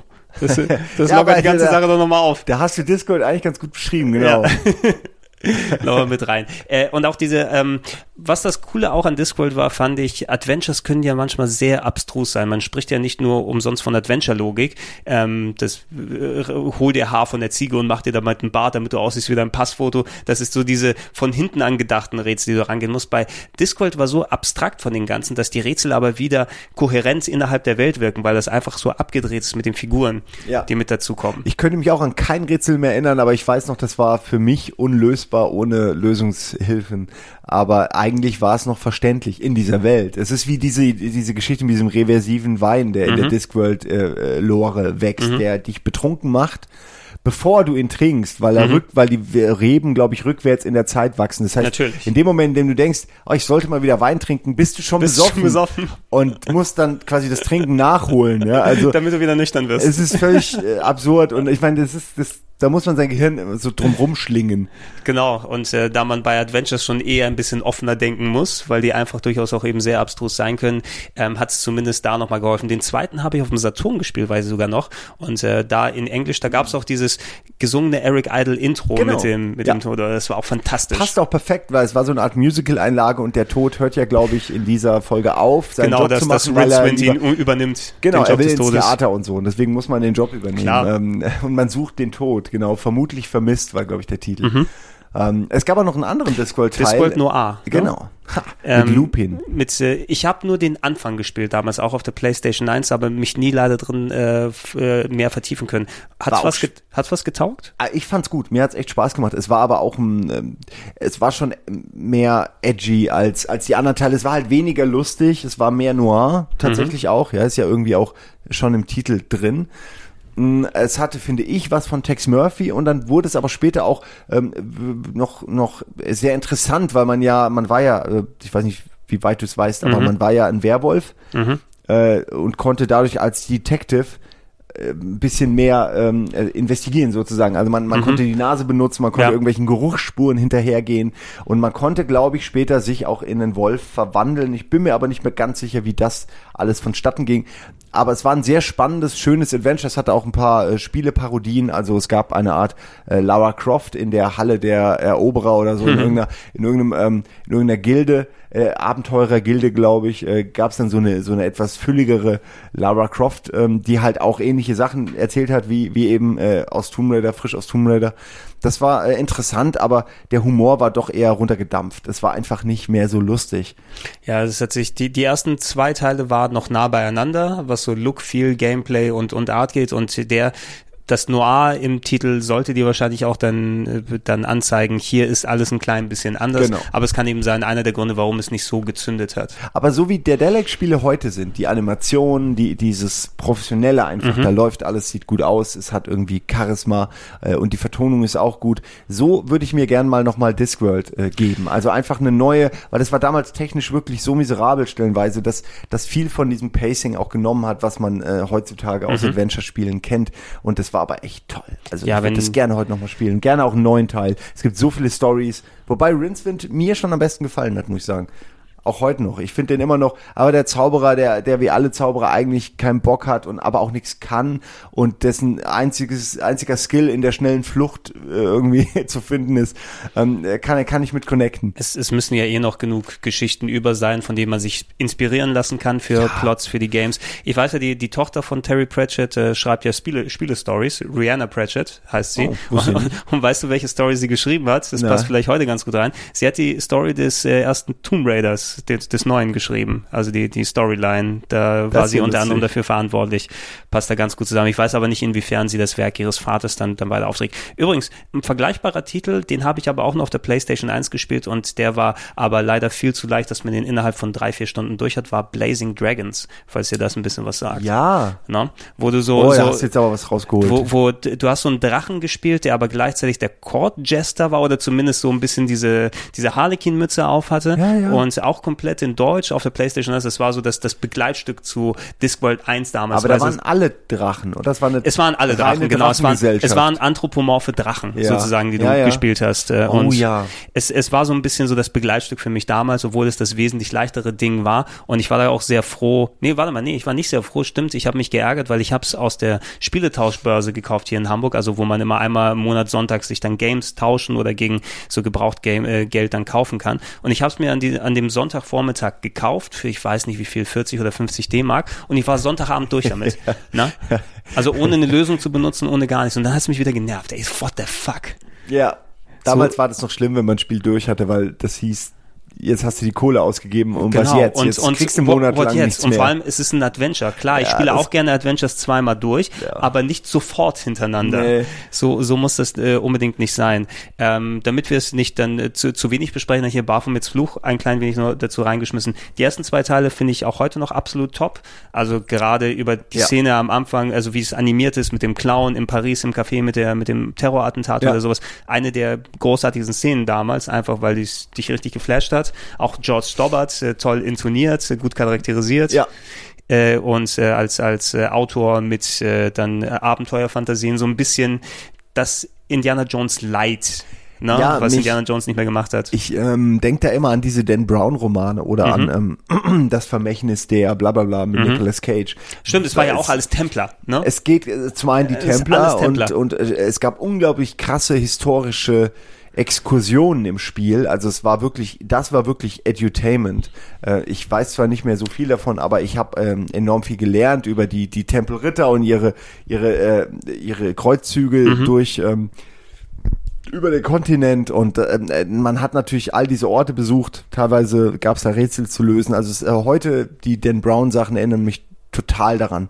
Äh, ich weiß nur noch, dass es für mich habe ich auch glaube ich auch schon mal erzählt im zweiten Teil irgendwann zu viel wurde mit ähm, all diesen geschichtlichen äh, Referenzen und Dokumenten Zitat, äh, und Referenzen und äh, unglaublich langen Dialogen. Ich weiß noch, ich bin de facto eingepennt während des Spielens. Also ich bin während Baphomet 2 lief und ich vollgeseiert wurde, Das ist so, oh, bin ich wirklich so und bin auf der Tastatur eingepennt. Das ist mir nur einmal passiert und nur da. Weil die auch so eine unglaublich schöne, äh, professionelle, aber auch einschläfernde Hörbuchstimme hatten, die Mhm. beiden Hauptdarsteller, also sie und er. Und ähm, das war schon gut. Es war nur, war nur echt ähm, ermüdend. Ja, über, über lange Jahre hatten die ja auch die gleichen Sprecher äh, gehabt. Ähm, ich weiß zumindest noch, den dritten und der vierte, die haben mich nicht gecatcht damals, die so zur Xbox da 1 Ära. ich komplett Da- aufgehört. Also du kommst, du, du fängst das Spiel an und sagst, oh cool, ich habe die ersten beiden gespielt und lass mich das dritte jetzt mal auf der auf der Xbox, der ganz alten Xbox damals weiß ich noch. Und dann triffst du auf einmal auf ein Kistenschieberätsel. Ich Und- kann mich erinnern, bei Game One gab's das damals, Ja, oder? Ich ne? glaube ja, diese Und dann sagst du erstmal, okay, vielleicht dann erstmal nicht. Ne? Aber das, das, das hat auch Kistenschieberätsel. Oh das hat auch Gott. der, der Charles Cecil eben gesagt, so ja, also nach den ersten beiden Teilen war es auch nicht mehr ganz so die Teile, wie wir sie hätten machen wollen. äh, Und zumindest ich habe den fünften oder jetzt, also das, was als Episodengame Mhm. rausgekommen ist, das geht ja ein bisschen wieder mehr in die klassische Richtung. Es ist mittlerweile aber auch eben so viel, was an Episodic Adventure Games rauskommt, dass ich auch nicht alle dann hintereinander durchspielen kann. Nee, es Ne? geht einfach mittlerweile nicht mehr. Ähm, von, von diesen Episodic-Sachen aus, ich würde später nochmal gerne kurz drüber quatschen, aber lass uns mal ein bisschen so in die CD, CD-ROM-Ära dann reingehen und ähm, ey, wir müssen ein bisschen über Gabriel Knight quatschen. Ich glaube, das, das verlangen die Leute auch äh, ein kleines wenig. Es ist super, super, duper schade, dass Gabriel Knight 2 das einzige ist, das so gemacht ist, wie es gemacht wurde, weil weder der erste noch der dritte haben wirklich groß was mit Gabriel Knight 2 zu tun. Ähm, hast du das erste Gabriel Knight damals richtig gezockt? Ähm, richtig nicht. Ich habe es mir auch mal, das war die Zeit, wo ich ich ähm, in der, in der Spiele-Ausleihe, sozusagen in einem Spieleladen, ähm, mein Praktikum, glaube ich, gemacht habe. Und da habe ich mir natürlich jeden Abend welche mitgenommen und Gabriel Knight 1 zählte auch dazu. Mhm. Ich, äh, Im Nachhinein weiß ich sogar, dass ich mir ganz kurz auch mal Gabriel Knight 2 angeguckt habe. Und da sagst du, oh, das, äh, das ist ja der Hammer, werde ich irgendwann mal in Ruhe. Äh, irgendwann werde ich mir das mal äh, angucken. Ja, ich, ich weiß nicht. Ich fand, glaube ich, einfach diese Werwolf-Nummer nicht gut. Ich wusste natürlich nichts von dem Genie, was da auf mich wartet. Ist aber auch gut, dass ich es nicht ist, vorgespielt es habe. Ist, es ist aber auch sehr gut, dass wir es so erlebt haben, wie wir es erlebt haben, Exakt. weil es war die ideale Zeit, der ideale Zeitpunkt. genau, besser kann man es nicht planen. Äh, aber den ersten habe ich auch mal ein bisschen gespielt. Ich, ähm, aber das sind dann so, äh, sag ich mal, ein, zwei Abenderlebnisse, wo Ja. man, wo man mal reinguckt, aber nicht wirklich beschäftigt ist, weil man hat die Spiele ja eh nur ausgeliehen. Man, man schaut sich's an, aber man hat nicht vor, es jetzt irgendwie durchzuspielen. Nee, der, der erste, also da höre ich auch immer mehr von Uke, weil das war meine Zeit, wo ich keinen PC, äh, keinen PC hatte, also das dementsprechend damals nicht spielen konnte. Er hat es ja auch ausgegraben hier für die Sendung. Damals Gabriel Knight 1, wo ich mich komplett mit Weiß den Kopf schminken musste und mir Pentagramme aufs Gesicht malen, damit er irgendwelche Zuckelszenen aufnimmt. Also wenn man den Game One Beitrag nochmal sieht, bin ich da in so Störbildern als äh, weiß gemalter Pentagrammkopf Okay. mit, mit Weil, dabei. Das weiß ich nicht mehr. Ich habe das Gefühl von dem, was ich mitbekommen habe, aber dadurch, dass du diese wirklich schön gemachte Pixel-Optik äh, zu der damaligen Ära hast, eben so diese Mitten-90er auch schön stimmungsvoll gezeichnet Mhm. und du hast, glaube ich, der erste Teil, der spielt ja irgendwo in New Orleans oder zumindest in diesem ganzen Voodoo-Umfeld, wo der Laden Ja, eigentlich genau. ist, wo Grace um Nakimura da äh, gearbeitet hat, wo diese kleine Szene, die man im zweiten dann noch sieht, das hat sich mehr getragen, die Ernsthaftigkeit auch heutzutage, selbst mit dem, da ist ja auch noch ein Remake gekommen, also eins mit ein bisschen besserer, äh, ich glaube, ich weiß, ist es Polygonoptik oder so, aber es gibt davon auch noch eine aktuellere Version davon. Der zweite Teil kommt eben dadurch dieses leider doch unfreiwillig komische, was sich dann durch die Jahrzehnte immer dann weiter potenziert hat. Ähm, ich habe mir ein paar Listen angeguckt im Vorfeld jetzt hier, wo ich nochmal checken wollte, über was wir da quatschen. Und da wird eben Gabriel Knight 2 immer ganz oben dann geführt und das sind so richtig geile. Und ein Spiel, wo richtig man das Geld gemerkt hat, dass es auf dem Bildschirm gelandet ist und wo die Performances geil sind und sowas. Das sind die Sachen, die die Leute sich von damals behalten haben. Oh ne? Mann. Dass es mal endlich ein richtig gutes, gut geactetes Game ist und wo das Budget da zu sehen ist. Ist es? Ist es, Gregor? Ohne Zuhilfe tragen eine. Ja, okay. Es, ich glaube auch, dass da viele Leute diese Listen anlegen, ohne es nochmal zu spielen. Sie spielen es nicht nochmal und ey, auch ihre, ihre nostalgische Verklärung in Ehren. Das haben wir ja genauso. Ja, manche Sachen würde ich heutzutage mir auch nicht nochmal angucken wollen, weil ich lieber dieses wohlig warme Erinnerungsgefühl daran habe. Ich hätte auch lieber nie Duke Nukem Forever gesehen, weil in meinem Kopf ist es immer geiler gewesen als das, was man abliefern kann. Ähm, und, und da steckt auch Gabriel Knight 2 drin. Ich finde es eben schade, dass man mit den Leuten nicht nochmal was gemacht hat, dieses ein ominöses Gabriel Knight 2,5 mit den gleichen Schauspielern Ah, ja. oder so. Das wäre der Traum Einfach gewesen. alle diese Schauspieler nochmal zusammen trommeln. eben nochmal eine Geschichte daraus machen, holst dann den Baron von Glover aus dem Kohleofen wieder raus. Ach stimmt, der ist ja im Kohleofen. da bin ich wieder. Bini. Da bin ich wieder. Wo sind meine Huren? Das war, oh Wo Mann, kann ich ey, was jetzt- anstellen? Ähm, und die Leute hatten ja auch vorgeschlagen, ja, spielt doch mal Gabriel Knight 3 oder sowas, aber ich, da habe ich ehrlich gesagt keinen Bock drauf, weil es auch ein eher ekelhaftes Früh-Polygon-Adventure ist, ne, vom Look Ja. her.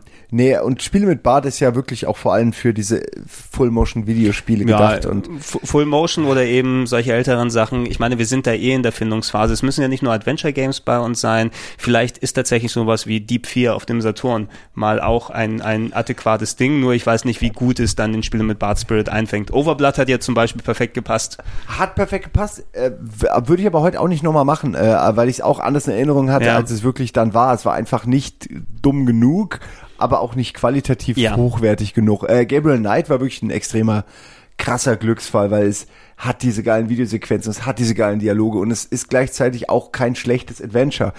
Ähm, Nee, man, man aber ich ja bin auch, auch für alles offen, also mir ist eigentlich Genau, auch trotz- egal. trotz Hauptsache der- ist lustig. trotz der Dummheit, die bei Gabriel Knight 2 sich durchgeschlagen hat und Probleme, die man mit dem Programm und den Saves und so weiter dort hatte. Ich hatte sau viel Spaß letzten Endes dabei, obwohl am Anfang eben ich auch noch so ein mulmiges Gefühl habe, worauf haben wir uns da eingelassen?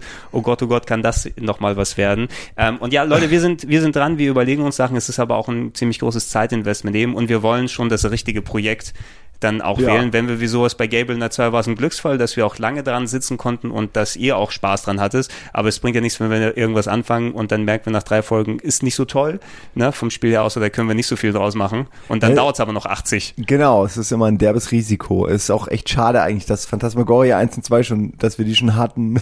Ja. Weil das wäre jetzt, ich würde die, äh, würde sie fast gern nochmal spielen, aber Ich- ei- eigentlich dann auch nicht. Vielleicht können wir dann, wir nehmen die alten Folgen und machen dann Audiokommentar drüber, wie wir unseren Kommentar drüber machen, die Metanummer. Ja, aber Gott, kommt dann, mal, kommt dann wieder mit dabei. Auch äh, die Dinge auch äh, dann natürlich äh, Sierra ohne qualitativ was über Phantasmagoria 1 und 2 zu sagen, weil ich glaube, der zweite ist noch auf der bösen deutschen Liste, über die man nicht dann speziell hier äh, reden darf. Schlechten Actings oder Die was? schlechten Actics. Ich kann, ich kann zumindest sagen, ich sage nichts Gutes über Phantasmagoria Das- 1 und 2, weil ja. das kann mir nicht als Bewerbung ausgelegt werden. Ja, auf jeden Fall. Phantasmagoria 2 ist, ist hauptsächlich, glaube ich, bekannt für das unerwartetste Piercing äh, ever. also äh, nie habe ich ein Bauchnabel-Piercing äh, komischer platziert gesehen als in diesem Spiel. Curtis Craig, du Curtis Craig, du Flachpfeife. Pfeife, ey, lässt dir, wow, illegale Piercings nachts in irgendwelchen Ghetto-Clubs. Er war auch, das, das, es wollte, es wollte so edgy sein Oh damals, Gott. ne? Mein, Oh mein. Lieblingsschnitt ist immer noch irgendwie, ähm, Curtis Craig sitzt da mit seiner blonden Kollegin, die alles geil findet und knutscht da auf dem Sofa und dann ist so eine weiche Blende und er ist angekettet im Gimp-Anzug über seinem Bett, wo ein Flaschenzug anscheinend aufgebaut ist und er gerade ausgepeitscht wird. Also, Einfach, ja. Es ist einfach Grund, Suddenly Sa äh, Sado. Suddenly Sadomaso, so gut es geht. Und beim ersten Teil muss ich auch sagen, also jemand äh, wie, wie unser Roddy Piper, unsere Flachpfeife dort, der da auch das Acting nicht gerade erfunden hat, das Overacting Ja, aber für sich ja. gepachtet hat. Ich hätte es vielleicht noch mal gern auf Deutsch gespielt, muss ich sagen, ne? weil die, das ist das Einzige, was mich stört an unserem alten Spiele mit Bartha, weil du hast eben diese doch ultra rauschige englische Sprachausgabe, der man selbst beim Gucken nicht so richtig folgen kann. Und ich glaube, da ist der, der, der Großteil des Spaßes, den auch Gable 2, Night 2 ausgemacht hat, dass wir es richtig auf Deutsch und verständlich und so weiter da hatten. Ja. Na, das wird Das nochmal wa- was mitbringen. Aber wir, wir haben ein paar Sachen in Aussicht, wir denken drüber nach und wir wissen, wir hören es ja auch von euch da draußen, dass ihr gerne dann nochmal was dann haben wollt. Wir wollen es auch, wir müssen es nur zeitlich dann äh, unterbringen können. Genau. Hast du mal was, irgendwas von diesen ganzen Mist, Riven und solchen Geschichten da noch gespielt oder hat es dich Äh, gepackt? Habe ich auch alle angespielt, aber das war nie mein Fall. Ich, ich mag auch bis heute mag ich diese, ähm, ja, ich weiß nicht, wie man die nennen soll.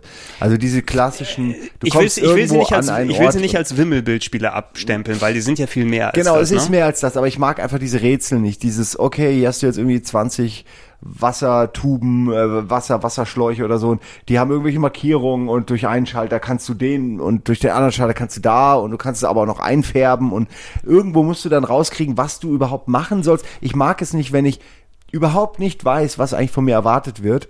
Und ähm, da denke ich dann immer, das sind für mich so, äh, damals waren das Spiele für so Erwachsene, die, Mhm. die sich mit Spielen nicht abgeben, deswegen nur Rätsel und nur Sachen, die, wo man nachdenken muss. Was, das ist okay. Das ist ein Videospiel, das mich anspricht als 40-Jähriger.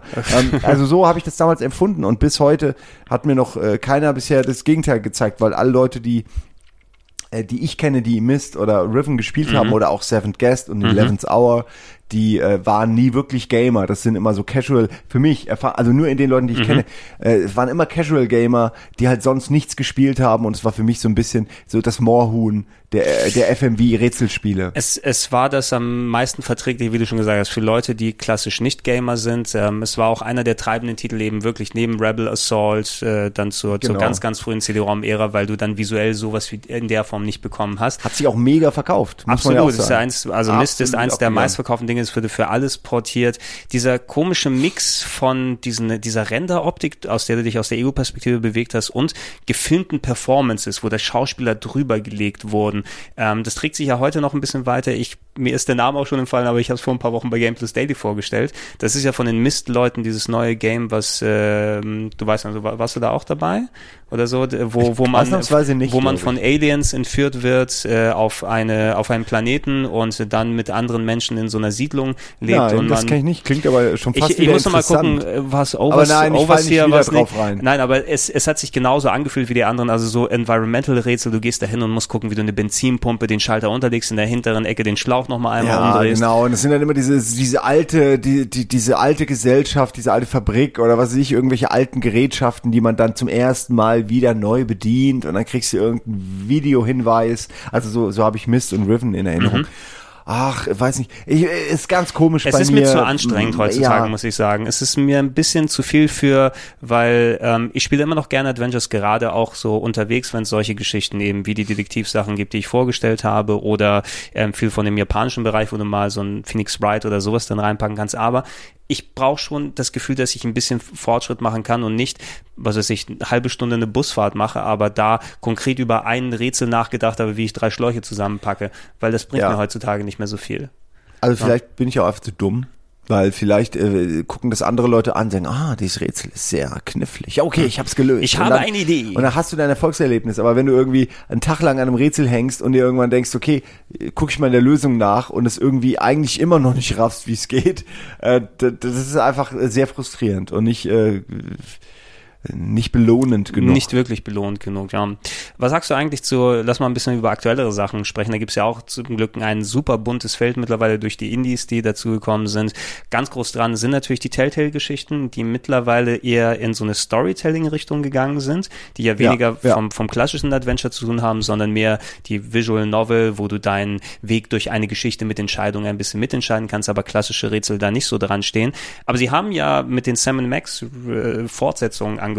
Hast du welche von denen gespielt oder durchgespielt? Ich habe damals die erste Staffel gespielt. Äh, Ich habe auch bis heute noch auf meinem äh, Steam-Account die ganzen anderen Staffeln äh, akt also runter, runtergeladen und auch installiert und ich will die auch spielen. Ähm, ich, ich weiß nicht genau, was mich bisher abhält. Ich weiß noch, die waren ja nicht so toll, die erste Staffel. Die war okay.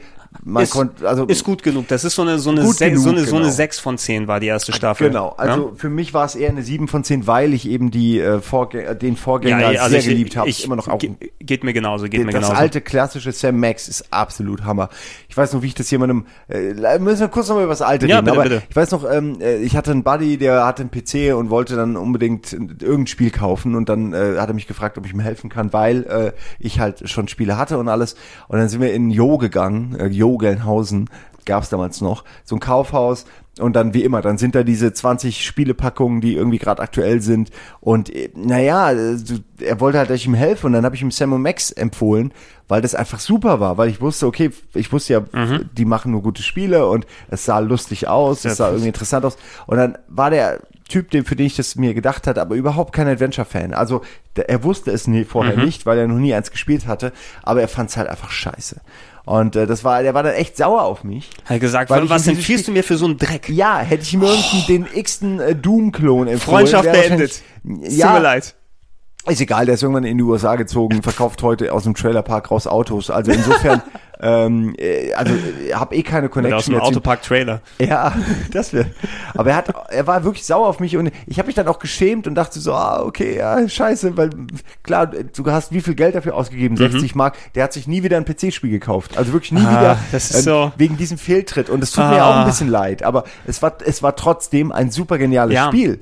Also da, da, da führt kein Weg dran vorbei. Er, er war einfach nicht reif ma- dafür. ma- genau, man kann wahrscheinlich sagen, ähm, so cool Adventure-Spiele sein mögen, wenn du nicht dabei bist und wenn du keinen Spaß daran hast am Knobeln, am Rätsel mit Charakteren sich austauschen, auch das Labern in den LucasArts-Sachen, es war ja fantastisch, mit Ja. denen die ganzen Dialogoptionen da durchzugehen und äh, wenn man eher diese ein bisschen entschleunigte Art des Gamens äh, und, und sich damit unterhalten, nicht wirklich unterhalten lässt, dass man den nicht darauf anspricht, es ist eben besonders schade, wenn es um so ein Spiel wie Sam Max geht und das, du kennst es ja gleich, du empfiehlst jemandem was und denkst, das wird dir auf jeden Fall gefallen und du kriegst dann wieder zurück, nee, ich finde es eigentlich scheiße, dann nagt es auch ein bisschen an einem selbst. es nagt ja, man denkt, Aber ja, du, du es findest, du, find, du es findest, mir. genau, du findest automatisch auch mich scheiße, weil mir gefällt das. Ja. Ja. ja. jeder kennt das, wenn, wenn Empfehlungen nicht angenommen werden. Ey, der ja, Song wird gleich gut, ich schalte ihn mal ein hier Ja. kurz. Nee, warte doch noch. Ah, schalt doch um. Nee, nee, warte mal, kommt gleich. Ey, ich, ich habe diese. Serie angefangen, guck doch mal, das ist die beste Serie ever. Ja, ich habe so eine Folge geguckt, die finde ich eigentlich ziemlich scheiße. Nein, guck doch mal ein bisschen weiter.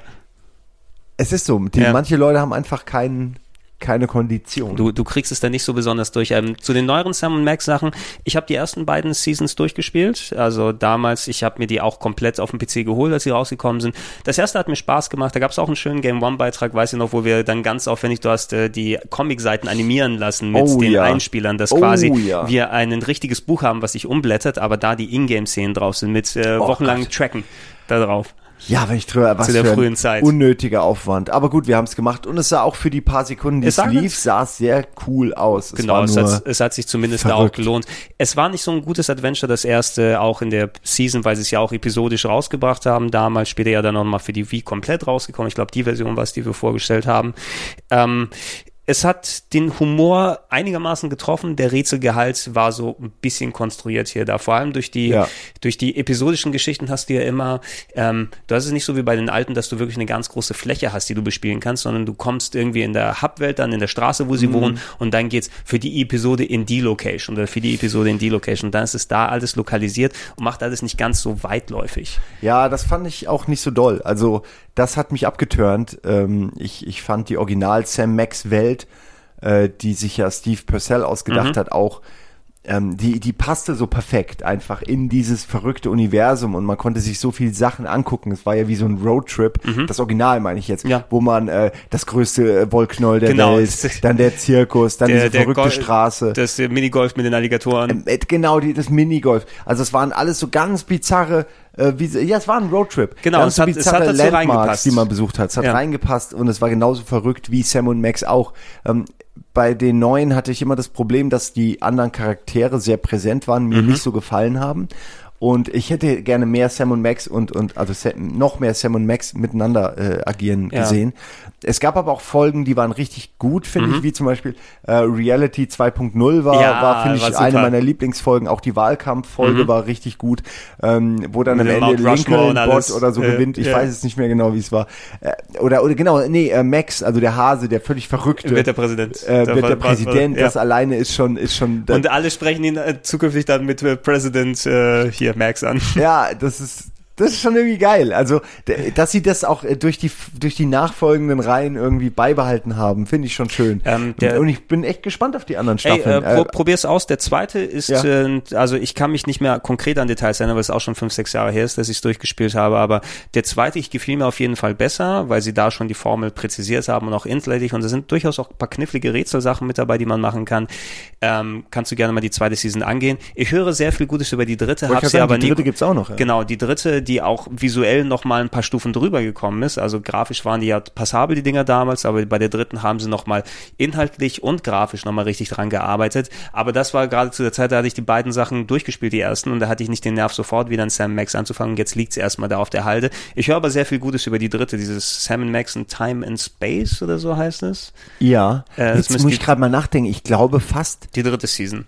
Ja, aber äh, welche äh, Staffel, vielleicht habe ich sogar die zweite auch schon angefangen, welche Staffel ist denn die, wo diese Aliens kommen oder dieses Riesenalien und, und könnte die das, Stadt zerstört könnte das so die zweite, könnte Mac? das die zweite sein. Es geht eben so durcheinander, weil das so, das waren jetzt, war das in der ersten Episode oder war es bei der zweiten? Ja. Bei einer gab's, war, kannst du dich Nee, erinnern, dass du mal die bei, zweite beim, habe ich auch gespielt. warst du beim Weihnachtsmann mal?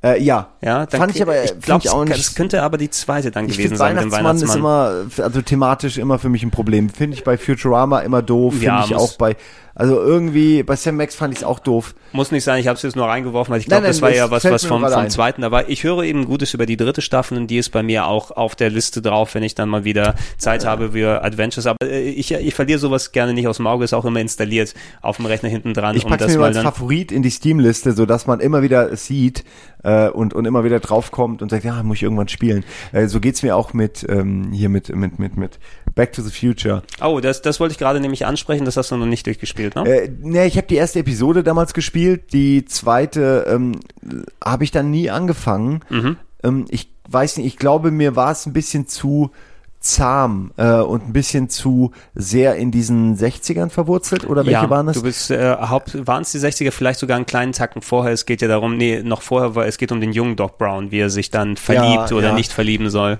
Ich, also ich, ich mag ja, ich will's ja mögen. Ähm, ich find's auch nicht schlecht, aber es hat mich jetzt nicht so gecasht. Die Story war einfach für mich, finde ich, zu langweilig geschrieben, die Rätsel auch. Ähm, es wirkte einfach nicht wirklich wie Zurück in die Zukunft für mich. Ich hab's, ich hab's durchgespielt, als es rausgekommen ist. Ja. Also auch dann, wenn die neuen Episoden da waren, ähm, äh, die letzten drei hatte ich mir dann aufgespart und dann hintereinander durchgezockt. Ich kann beipflichten, das, was du da gesagt hast, es hat sich für mich ein bisschen so wie eher Fanfiction angefühlt. Ne? Also Ja, genau, quasi ist. Ähm, wie, oh, die drei Back to the Future Filme sind vorbei, aber aber da sitze ich als kleiner Zehnjähriger und denke mir aus, was könnte danach passieren? Oh, jetzt Nochmal geht es, genau jetzt geht es, jetzt geht es um Doc, wie er sich verliebt und nicht um Marty, wie er sich verliebt. Und die Szenen, die dann zusammengereiht wurden, da gibt's auch ein paar nette Rätsel, aber eben auch das typische, jetzt nicht die höchste Klasse des Adventure Games und des Rätsel Gamings, sondern eben auch in diesem so zwischen sechs und acht von zehn Niveau, wo die Dinger immer so hin und her Ja. geschwappt sind, die LucasArts, äh, die, die äh, Telltale-Geschichten, die noch Adventure-mäßiger waren zumindest. Was sehr cool war, war, sie haben ja Christopher Lloyd bekommen als Sprecher, auch wenn ich eher die deutschen Stimmen natürlich präsent habe, aber man hört sie ja auch immer wieder mal, wenn man die englischen geholt hat und sie einen Typen geholt haben, der exakt eben wie Michael J. Fox früher geklungen hat und sie haben ja auch den richtigen Michael J. Fox für eine Gastsprachrolle Ja, dann das gehabt. ja. gar nicht. Der ist, der ist für ein Mini-Cameo dann mit dabei für so, glaube ich, ein, aus einer alternativen Dimension Marty McFly. Okay. Ja, aber ich finde das super. Also der, der Sprecher war richtig gut. Ich weiß noch, äh, AJ Trailer Delario oder irgendwie sowas, ja. Ja. Ähm, sehr cool mit äh, dabei. Und äh, sie haben auch noch das Tales of Monkey Island gemacht, was auch ziemlich genau in diese Ecke dorthin geht. Nicht so gut wie die alten Monkey Islands, kein jetzt schlechtes Adventure oder so, aber eine solide Unterhaltung für fünf Episoden. Sie haben Murray wieder zurückgebracht. Na was, gut. was äh, die, mit dem sprechenden Schädel kannst du nicht wirklich dann viel falsch machen. Ähm, von den neuen Telltale-Sachen aber, die natürlich nicht mehr so Adventure-mäßig sind. Ich meine, sie sind cool. Die Walking Dead, die äh, Wolf Among Us Geschichten. Ähm, Gerade jetzt, wohl von Among Us möchte ich da nochmal empfehlen, wenn ihr es Mhm. nicht kennt, ist ein sehr erfrischendes anderes Setting. Äh, das nur mal so. Ist kein wirkliches Rätselspiel, wie alle Telltale-Spiele, aber äh, da finde ich, ist ja dann Setting und Story fast noch wichtiger. Ja. Und da können die ganz gut punkten. Also das kann ich empfehlen. Absolut. Auch das Batman, was aktuell ist, vollkommen solide. Ne? Also Solide, kann, ja, kann man sich solide. gerne geben. Kann man eigentlich nicht, ich, ja, ich habe sogar das Gefühl, dass sie bei Batman es, es schaffen, ein bisschen mehr Entscheidungsvielfalt zu bieten, wobei ich mir noch nicht sicher bin, das weiß man ja immer erst am Ende. ja, Aber ähm, ich, ich finde es okay, macht auch Spaß. Es So- ist halt Batman, also weißt Nein. du, bei, bei den neuen Sachen, ich, ich wünsche mir mittlerweile ein bisschen wieder hinterher, dass Telltale gerne auch mal was macht, ähm, was wieder ein bisschen so in den klassischen Adventure-Rätselbereich dann hingeht, weil diese erzählten Geschichten mit Entscheidungsfreiheit ist es cool. Ich habe Walking Dead 1 sehr, sehr genossen, als es rausgekommen ist, aber sobald du dann einmal am Ende angelangt bist und dann eben gemerkt hast, dass wirklich alles Makulatur ist, was du machst. Ne? Also, ähm, dass du immer nur die Geschichte, obwohl stirbt diese Person, was machst du da für eine Entscheidung? Es ist eben ein Weg, den du leicht die Schlenke nach links und rechts bestimmst, aber wirst immer komme, was wolle vom, vom Karma zusammengeführt in diesen Eckpunkt. Also alleine, ich, ich sag mal jetzt eine, eine Sache aus dem Telltale, äh, aus dem ähm, Walking Dead 1, ohne groß das spoilen zu wollen, da geht es irgendwie darum, ob man aus einem Auto Essen mitgenommen hat oder nicht, irgendwo in der Ah, ja, zweiten ja. Episode. Und das bestimmt einen Großteil des Plots, wie er sich am Ende dann auflöst. Aber eigentlich müsste der Plot nur so entstanden sein, wenn du das Essen mitgenommen hast. Ansonsten gibt es Ja. nämlich gar keinerlei Motivation. Selbst wenn du es nicht magst, wird der Plot trotzdem in diese Richtung gedrängt. Und sobald du hinter de- den Vorhang hinter der Machination da aufmachst, ich habe jetzt eben die anderen Episoden nicht mehr gespielt, weil so cool die dann geschrieben sind, irgendwie ist für mich dann der, der Zauber nicht mehr drin. Da muss mich die Geschichte catchen wie bei Wolf Among Us eher. Ja, da stimme Ja. ich dir auch völlig zu. Das ist auch mein Hauptproblem mit Telltale. Ich kann natürlich aus einer wirtschaftlichen Sicht völlig verstehen, dass die damit viel Geld machen, dass es sehr einfach ist, die Formel auf verschiedene Franchises zu stülpen, dass man immer Leute abgreift, eben. die sagen, okay, aber mit der Reihe gucke ich es mir an, auch wenn sie schon wissen, dass es mehr oder weniger nur ein Comic ist, den man durchblättert. Ja. Also ich kann verstehen, weil es läuft ja wirklich vom Smartphone bis hin zu zum PC, Mac, äh, Halb, Tablet. halb, halbwegs, ne? Die sind ja technisch sind sie ja wirklich arschig, die Telltale-Sachen. Alle. das stimmt, naja, sie, also klar, sie sind fürchterlich. Aber sie laufen. Aber es gibt sie. Das mal, also man verkauft sie ähm, und sie, sie, sie machen, glaube ich, eine Menge Geld damit. Aber ich hätte auch zumindest so als Dankeschön auch an die Early Supporter sozusagen wie uns, hätte ich gern mal wieder ein gutes, klassisches oder zumindest rätsellastiges Adventure, was oder eine geile Story. Also ich fand Wolf Among Us war für mich schon so ein Ding, ähm, wo ich zumindest äh, mich wohlgefühlt habe in der Welt und und und das Entdecken der Welt schon ausgereicht hat, auch wenn die Rätsel natürlich äh, marginal waren. Aber jetzt auch bei mir ist es wirklich Walking Dead 2. Die zweite Staffel habe ich erst lange vor mir hergeschoben und dann auch, wie du meinst gerade, ich glaube, ich habe die ersten beiden Episoden gespielt und die anderen beiden habe ich immer noch nicht angefasst einfach nur aus, naja, Ist so. kann Ich man kann ja, irgendwann, ich könnte, klar könnte ich die Genau, spielen, aber ich habe werden mir die 10.000 mal- andere Spiele. Genau, bestimmt würde mir auch Spaß machen oder sowas, Ja, aber irgendwie genau. fühle ich mich im Moment nicht danach und das ist leider häufiger. Und es liegt wirklich Dabei. für mich auch daran, dass man keine Wahl hat. Dass man weiß, äh, ach, ist mir doch jetzt eigentlich scheißegal, ob ich jetzt den linken Weg oder ob ich rechts oder wen ich wohin schicke. Es hat keinen großen Einfluss. Genau, Und ich hätte ich- gerne ein Spiel, wo, wo, es ist ja technisch total möglich, ist aber nur eine Kostenfrage, Ja. wo wirklich drei Spiele in einem sind und je nachdem, welchen Weg du gehst, verzweigt es sich und dann gibt's später nochmal Verzweigungen und vielleicht ähm, will man dann später wirklich nochmal zurückgehen und das neu machen. Eben. Aber da, diesen Drang hast du bei Telltale-Spielen überhaupt nicht. Was, was wäre der Unterschied eben? Ich könnte genauso gut eigentlich eine TV-Serienfolge von Walking Dead gucken, weil diese Panik im Herzen spüre ich nicht mehr von der Entscheidung oder sowas, weil ich mache jetzt das, wonach ich Ja. mich fühle, das, was mich in der ersten Staffel noch begleitet hat, was dann eben noch so ein besonderes Erlebnis draus gemacht hat. Und ähm, das hast du nicht mehr. Dann könnte ich auch eine TV-Serienfolge gucken und muss mich weniger anstrengen dabei. ich weiß noch, wie, wie fertig ich äh, bei der zweiten Episode der ersten Staffel war, einfach wie, wie, äh, wie ich so drin war, also äh, wo man, glaube ich, zum Essen eingeladen wird. Ja. Ich glaube, das ist die. Und äh, Genau mit dem Typen oben. Also, ja, und man ist so, man ist so drin und ich weiß, wusste überhaupt nicht, wo gehe ich jetzt hin, was Ja. mache ich, will nichts falsch machen, äh, wer weiß, wie das hier ausgeht und dann, ja, und du merkst halt, wenn du dann im Nachhinein merkst, es war alles nur Show, ähm, keine Ahnung, irgendwie hat das für mich was zerstört. Ich Weißt mag du- diese Telltale-Spiele trotzdem, aber der, der Reiz ist einfach irgendwann weg. Ich finde es eben, also da habe ich auch schon gesagt, und da wirst du mir wahrscheinlich beipflichten, weil du es auch hier auf dem Kanal sehr ausführlich gespielt hast. Ähm, natürlich, wie es von, ja, von Telltale inspiriert, wie sie die Games machen, aber du kannst es gerne sagen. Ich weiß nicht, ob du Tales from the Borderlands sagen wolltest, wahrscheinlich nicht. Ich, ich wollte das und Life is Strange. eigentlich Ja, okay, das sind die beiden mitnehmen. Dinger, die ich ja, gespielt Tales of habe, the ja. Borderlands ist natürlich auch noch Telltale, die noch mehr storymäßig dann gemacht Genau, aber haben. die sind halt super lustig Ja. und die haben echt ein Universum, wenn du wenn du dich da einlässt drauf, ist es echt gut und das darauf lasse ich darauf und Wolf Among Us lasse ich nichts kommen. Mhm. Aber du hast natürlich Li- Life is Strange ist da was die ziehen's mehr oder weniger durch. Also die geben dir diese Möglichkeit, genau. Also ein bisschen was zu, Genau, zu also die an der äh, Welt. mal äh, das Telltale-Konzept, aber von der anderen Seite leicht betrachtet und eben mit diesem Vor-Zurückspuling, also alleine auch da ohne zu sagen, was am Ende der dritten Episode passiert, wenn du dann deine ganzen Zeitspielereien machst, aber obwohl ich wusste, dass es so eine Art von Spiel ist, was ich da zocke, hat es mich trotzdem getroffen in der Magengrube, ne? als du dieses Ende dann, als du sagst, what the fuck, oh shit! Ja, die, also ich kann das auch jedem empfehlen. Für mich ist Life is Strange, äh, das werde ich immer im Herzen behalten. Ich weiß noch, dass ich das gespielt habe, ohne wirklich zu wissen, was, ähm, was so der große Clou der Serie ist sozusagen. Und als es dann um diese Sci-Fi-Elemente ging, die ja eigentlich kein Sci-Fi sind, aber halt diese übernatürlichen, dachte ich, wow, okay, dieses Spiel ist jetzt gerade in meiner Wertung um zehn Punkte hochgegangen.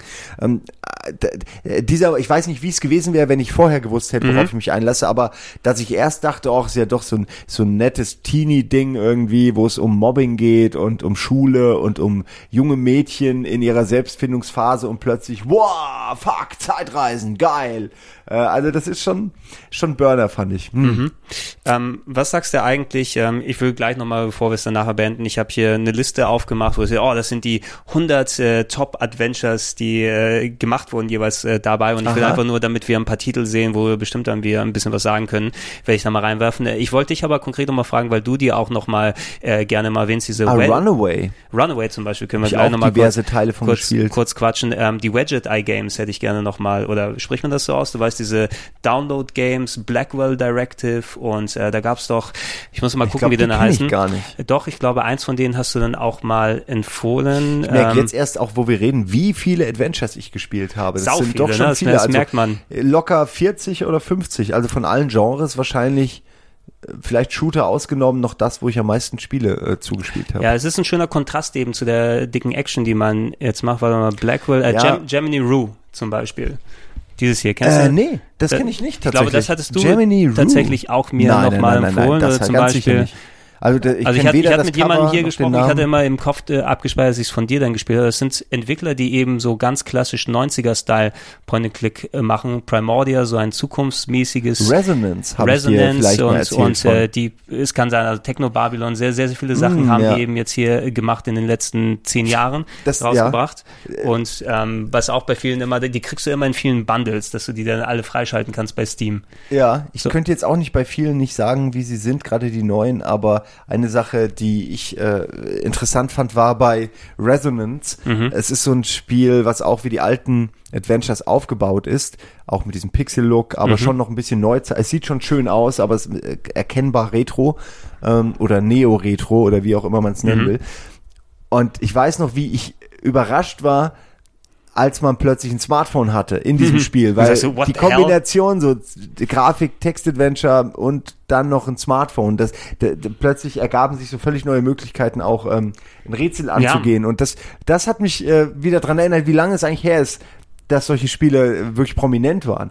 Äh, und ich finde es schön, dass es jetzt diesen ganzen, ähm, diesen Hype wieder gibt. So dass, dass nicht nur die Leute, die äh, damals die Spiele gezockt haben, jetzt groß geworden sind und Spieleentwickler sind, weil die Generation haben wir auch schon hinter uns, aber ja. eine komplett neue Generation den Spaß am Point-and-Clicken sozusagen wieder entdeckt ja, ist über die, schön über die klassischen. Man muss mal sitzen und nachdenken und kann sich berieseln lassen und gerade gute Stories ähm, ist, ist, kriegt man doch immer gerne. Also, Also, also ist eine meiner Lieblingssachen, wenn ich dann dann mal Zeit finde, wirklich dann ein paar Stunden hintereinander zocken zu können, was weiß ich, ein verregneter Nachmittag, ne? Und du nimmst dir irgendeinen Kakao oder eine Tasse Kaffee, setzt dich an den Computer und hast dann ein gutes Adventure, was dich für zwei, drei Stunden dann mal ein bisschen unterhalten kann. jetzt hinsetzt gerade so habe ich voll Bock. Jetzt gerade würde ich mich gerne mit einem Kakao oder einem Kaffee oder beidem hinsetzen und ein gutes altes Adventure spielen. Es wäre doch mal was. Ähm, ja, lass uns mal kurz durch die Liste. Also ich werde mal ein paar Titel reinwerfen, wo ich denke, dass Ja. wir auch Quatsch können. Runaway. Spacebar habe ich gespielt, Runaway. Runaway wäre ein gutes Beispiel. Das war aus dieser mit 2000er Renaissance. Ich glaube, Spanier sind es, die es gemacht haben, die dann ähm, ein bisschen so wie wie es bei bei Harveys neue Augen dann äh, drauf stand oder nee, bei Edna bricht aus von Leuten, die Monkey Island gut fanden. Ja. Ne? So diesen Eindruck hat's nämlich Ja. gemacht. Ein bisschen das, ein Bisschen bisschen, Monkey Island, ein bisschen Indiana mit Fluch, Jones, ein bisschen äh, Indiana bisschen, Jones. äh, hier auch, ähm, ähm, da, wir haben vorhin schon drüber gesprochen, ähm, Flight of the Amazon Flight Queen. of the Amazon Queen, also so ja. dieses Abenteuerlastige, ein Flugzeug mit Propellerantrieb und irgendwelche Inseln und komische Eingeborenen und, und äh, ein uraltes Rätsel. Äh, Es, es, schon- war, es war so von wegen, ja, wir machen unser eigenes Indiana Jones Ja. äh, gefühlt. Auch nicht ganz so ultra kompetent. Ich glaube auch mit manchen Sachen, ich bin vielleicht nicht ganz kompatibel mit dem Humor, äh, wie es manchmal aus so, so spanischen oder sonst was Ecken konnte. Da gab es auch so ein Ding namens Randall's Monday vor einiger Zeit. Ja, natürlich. Ähm, was so dieses, das sollte das Parodie-Adventure schlechthin sein, wo in jeder Ecke ein Zitat Referenz auf ein altes Adventure oder ein Franchise oder sowas ist, aber mein Humor überhaupt nicht getroffen hat, weil das war so mehr die, die Family Guy Nummer, aber in schlecht. Ne? Mm, okay. Weißt du noch, weißt du noch damals? Remember Chewbacca? Ja. äh, so, äh, so war das dann ungefähr in der Art. Und Runaway war zumindest in dem ersten Teil ziemlich solide, der zweite, Der so Dream of Dream of the Turtle. Ja, was für ein dummer Untertitel. Aber ja, ich habe den zweiten auch nur halb gespielt, aber den ersten habe ich durch und Ja. äh, fand den auch schön. Ja, den Nur kann man so so aus der, aus der, man muss es nicht gespielt haben, war ein bisschen so in der ersten. Renaissance. Heute gibt es so viele andere, genau, die, das war diese, diese Renaissance, die interessant war, dass man wieder anfängt, sowas Genau, zu entwickeln. Aber so die, das gibt. Spiel an sich war jetzt auch nicht so doll. Ähm, Spacebar habe ich nicht gespielt, aber Ich weiß aber auch nicht mehr, was das war. ich Mac weiß PC nur, ach, ja, Spacebar genau. 1997 ja, released. Das war auch Ach, crap. von Steve Meretzky. Ähm, der hat diese ganzen Text-Adventures, ähm, 101 Guide ähm, zu Ja. äh, so College-Zauberer-Adventures, Text-Adventures hat er noch früher gemacht, weiß ah, ich. aber auch wieder hier ein Detective, deswegen habe ich es mir wahrscheinlich auch mal mitgenommen. Alias Note, a human detective working on planet Armpit 6. Also, Ah, ja, ja, und, ja, okay. ja, wirklich Kindergartenhumor. Your, your assignment catches shifty criminal wanted for grand theft and murder before he esca escapes the planet. Ähm, es sieht, warte mal, wir haben, ah nee, das ist kein Screenshot hier, sondern nur ähm, die Verpackung. Die sieht Ja, hier auf jeden du Fall schon auf dem mal. Cover siehst, das sind so ganz schlechte Render-Aliens mit, naja, also ja, es- Steve es war war aber ein, gut. ein guter Schreiber zumindest. Also ich weiß nicht, ob er dann game- game-mäßig diese Spacebar vernünftig umgesetzt hat, aber er hat eben diese Spellcasting 101, so hießen die Dinger damals, so Ah. Text-Adventure, ähm, die auch noch so einen komischen Parser hatten. Warte mal, ich habe die tatsächlich auch noch mal vor Urzeiten mir auf den Mac draufgepackt, ähm, ähm, einfach um da mal ein bisschen was alt Oldschooliges zu spielen. Das war so gemischt Text-Adventure mit richtigen Teil, wo du die äh, so Point-and-Click-Parser-mäßiges Zeug dabei hattest. Warte mal, kann ich hier ein Bild vielleicht für dich Ich kann mich auch an viele, Da, warte mal, ich mach das mal. Adventure-Spiele erinnern, die damit experimentiert Ich mach haben. das mal ein bisschen größer. Vielleicht das Interface hast du sicher schon mal gesehen.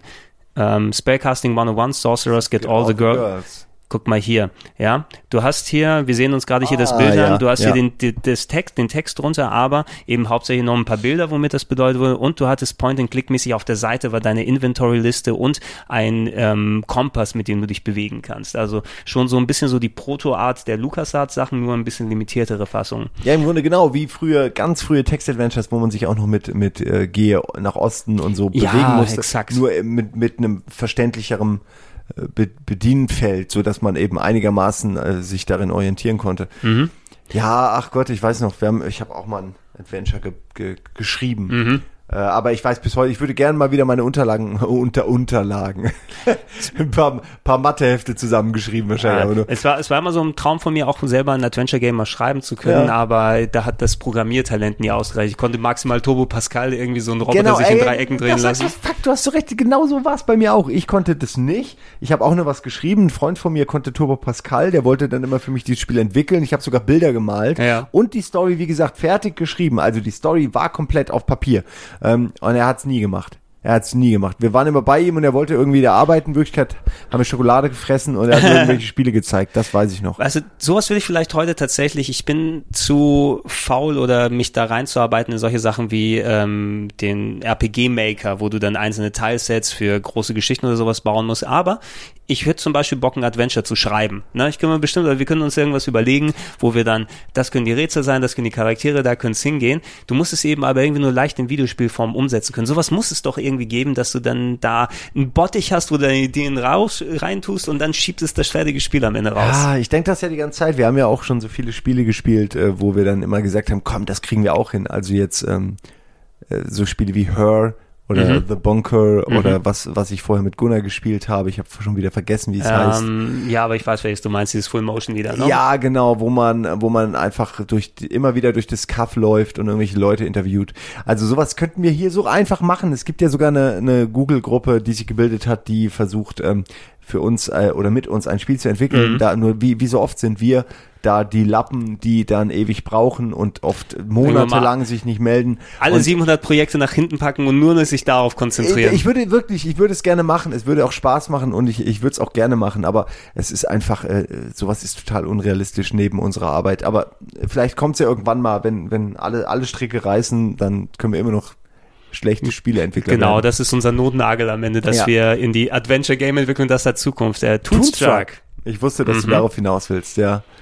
Äh, Ähm, hat äh, Bene damals hier ausgegraben, weiß sie auch noch ganz früh in der Ja. Sendung. Ähm, ich habe es nie konkret richtig anfangen können zu der Zeit. Wie gesagt, kein PC Ach zu stimmt, der, du es zu der heute nicht 90er. gespielt? Ich hab's, ich hab's zu Hause in der Sammlung. Ich habe mir auch nochmal nachgeholt die Version.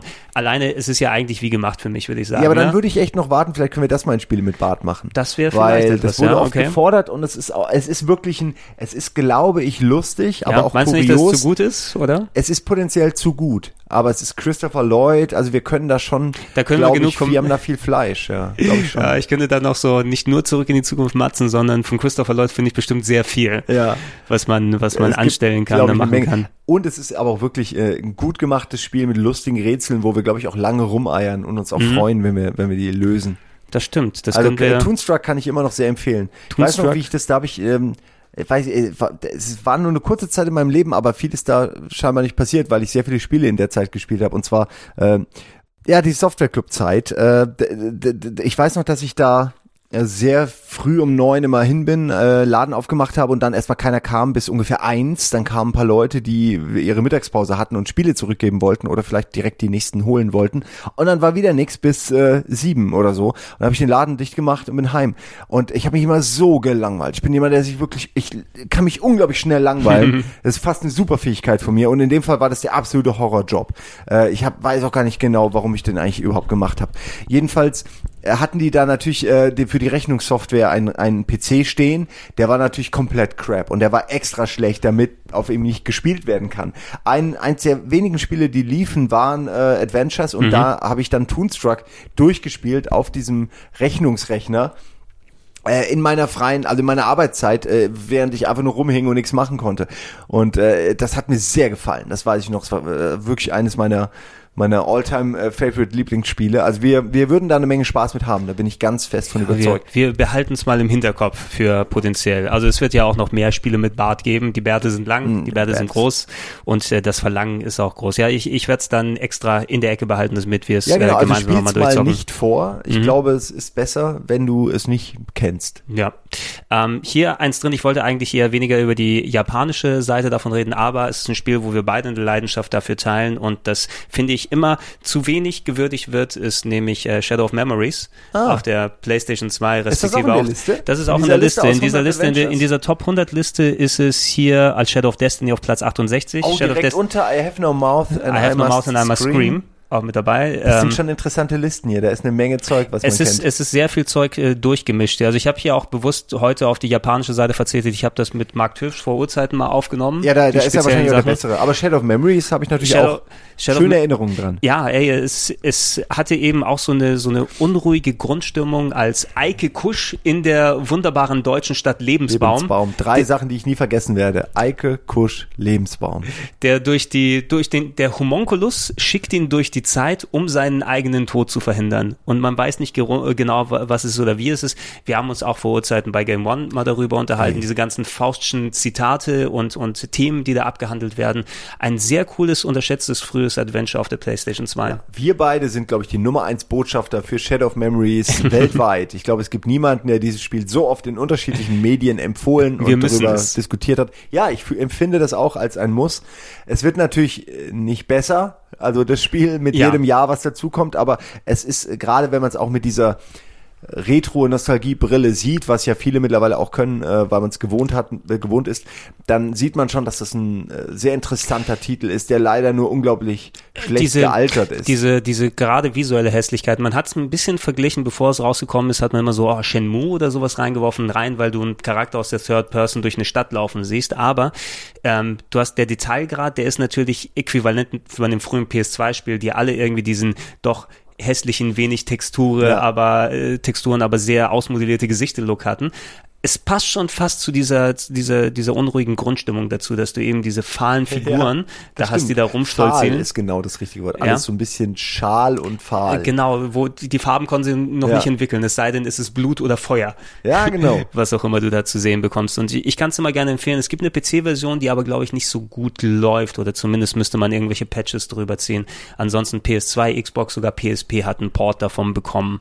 Um, I Have No Mouth and I'm a Scream. Hast du auch nochmal erwähnt. Ähm, das Habe ist ich, mit, vor- hab ich mir irgendwann vorgestellt. ist, ist mit dabei. Ich habe äh, gerade im Retro Club mache ich eine Top 20 Horror Game Geheimtipps Empfehlung sozusagen. Also etwas, was abseits von Silent Ja, Hill und ja. da mit dabei ist. Und da habe ich auch etliche Adventures drin. Zum Beispiel ähm, das hier, Sanitarium habe ich mit Ja. dabei. Ähm, die Darkseid Sachen, du weißt ja, die Giga. Darkseid, die wollte ich Ja. immer mal spielen. Die habe ich nie gespielt. Aber ja, das ist eigentlich komisch, weil das wäre genau mein Ding. Der erste ist ein bisschen sperrig, den habe ich auf dem Amiga gespielt damals, also habe ich mir damals gekauft sogar für den Amiga ähm, und spielt hauptsächlich in einem Haus, wo ein Typ durch, ja ich glaube Aliens haben ähm, bei ihm irgendwas in seinem Kopf implantiert, hat einen Traum davon gehabt, wie er so HR-Giga-mäßig von dem Alien dann in seinem Kopf irgendwas rein implantiert bekommen, der kann über einen Spiegel in eine Alien-Welt gehen und da Dimensionssachen machen, aber es, es ist ein bisschen langatmig. Den zweiten habe ich noch nicht gespielt, aber der scheint auch Full-Motion-Video, aber nicht mit Videosequenzen, sondern mit digitalisierten Charakteren zu sein. Also du siehst richtige Menschen,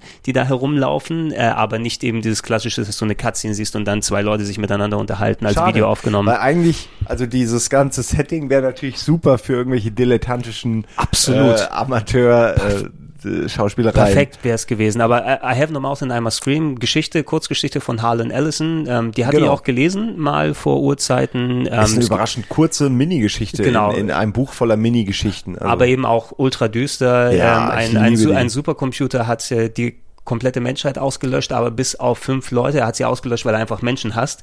Ähm, und er hat fünf Leute aber künstlich am Leben erhalten, um sie bis ans Ende aller Zeit zu quälen. das ist zumindest der Plan, ja, Ja. genau. Das- Und das ist er die hat Grundidee. gottähnliche Kräfte dadurch, dass er eben mehr oder weniger den ganzen Planeten überzieht mittlerweile, der, Mhm. der Computer an sich.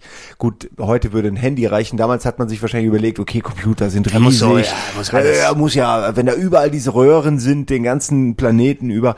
Aber ja, Heute kann man es, glaube ich, noch besser nachvollziehen, wie es wäre, wenn man einer KI ausgeliefert ist, die Empathie nicht kennt, die, Mhm. ähm, die vielleicht auch, und das ist das Schöne auch an der Geschichte, die langfristig äh, durch, durch die lange Existenz verrückt geworden Ja. ist in irgendeiner Form. sich ihre Logik selbst erklärt hat. Genau. Ja. Einfach irgendwann zu der Erkenntnis gekommen ist, offensichtlich bin ich Gott, äh, also kann ich auch machen, was ich will, also mache ich, was ich will. So. Und ähm, ja, also es ist eine sehr morbide, fiese Geschichte, wie eigentlich die meisten Harlan, äh, Harlan, Harlan Ellison, ja. ähm, Geschichten haben alle irgendwie so einen Kniff. Die haben alle so, einen- so einen. Kniff dahinter. Ich kann auch empfehlen, wenn ihr die alten äh, Raumschiff Enterprise Sachen, also die 60er Sachen mit Kirk noch gucken wollt. äh, Ellison hat die Vorlage geschrieben zu einer der besten Folgen aus der Serie namens äh, City on the Edge of Forever. Ähm, wo es darum geht, dass ähm, McCoy, Kirk und Spock durch ein Portal äh, auf dem Planeten in die Vergangenheit der Erde zurückreisen, also in die 60er Jahre kommen und äh, sich dort äh, Kirk in eine Frau verliebt, aber ähm, sie dann merken, diese Frau ist im geschichtlichen Kontext gestorben, weil wenn sie nicht, wenn sie nicht sterben würde, dann würde sie das Ende der Welt herbeiführen, weil sie zum, zum Anführer irgendwie, also ich weiß nicht mehr genau, was die Eckpunkte war. Ist ja fast wie, wie die Clayton-Schlucht. das, es war, es war, ist tatsächlich so, so ein Clayton-Schlucht-Ding gewesen, nur mit mehr Implikationen. Liebesdilemma des Zeitreisenden. Ja, es ist, es ist echt so richtig eine herzerbrechende Folge, wo du siehst, dass Kirk, er muss aber eigentlich, er hat sich in sie verliebt und könnte sie retten oder sowas, aber muss dabei zuschauen, wie sie vom Bus Ich überfahren kann mir wird. jetzt schon den Blick von ihm vorstellen und die Musik dazu und sein starres Gesicht und alles spielt sich unter der Haut ab. Ich kann es Ja. mir wirklich gerade So. jetzt.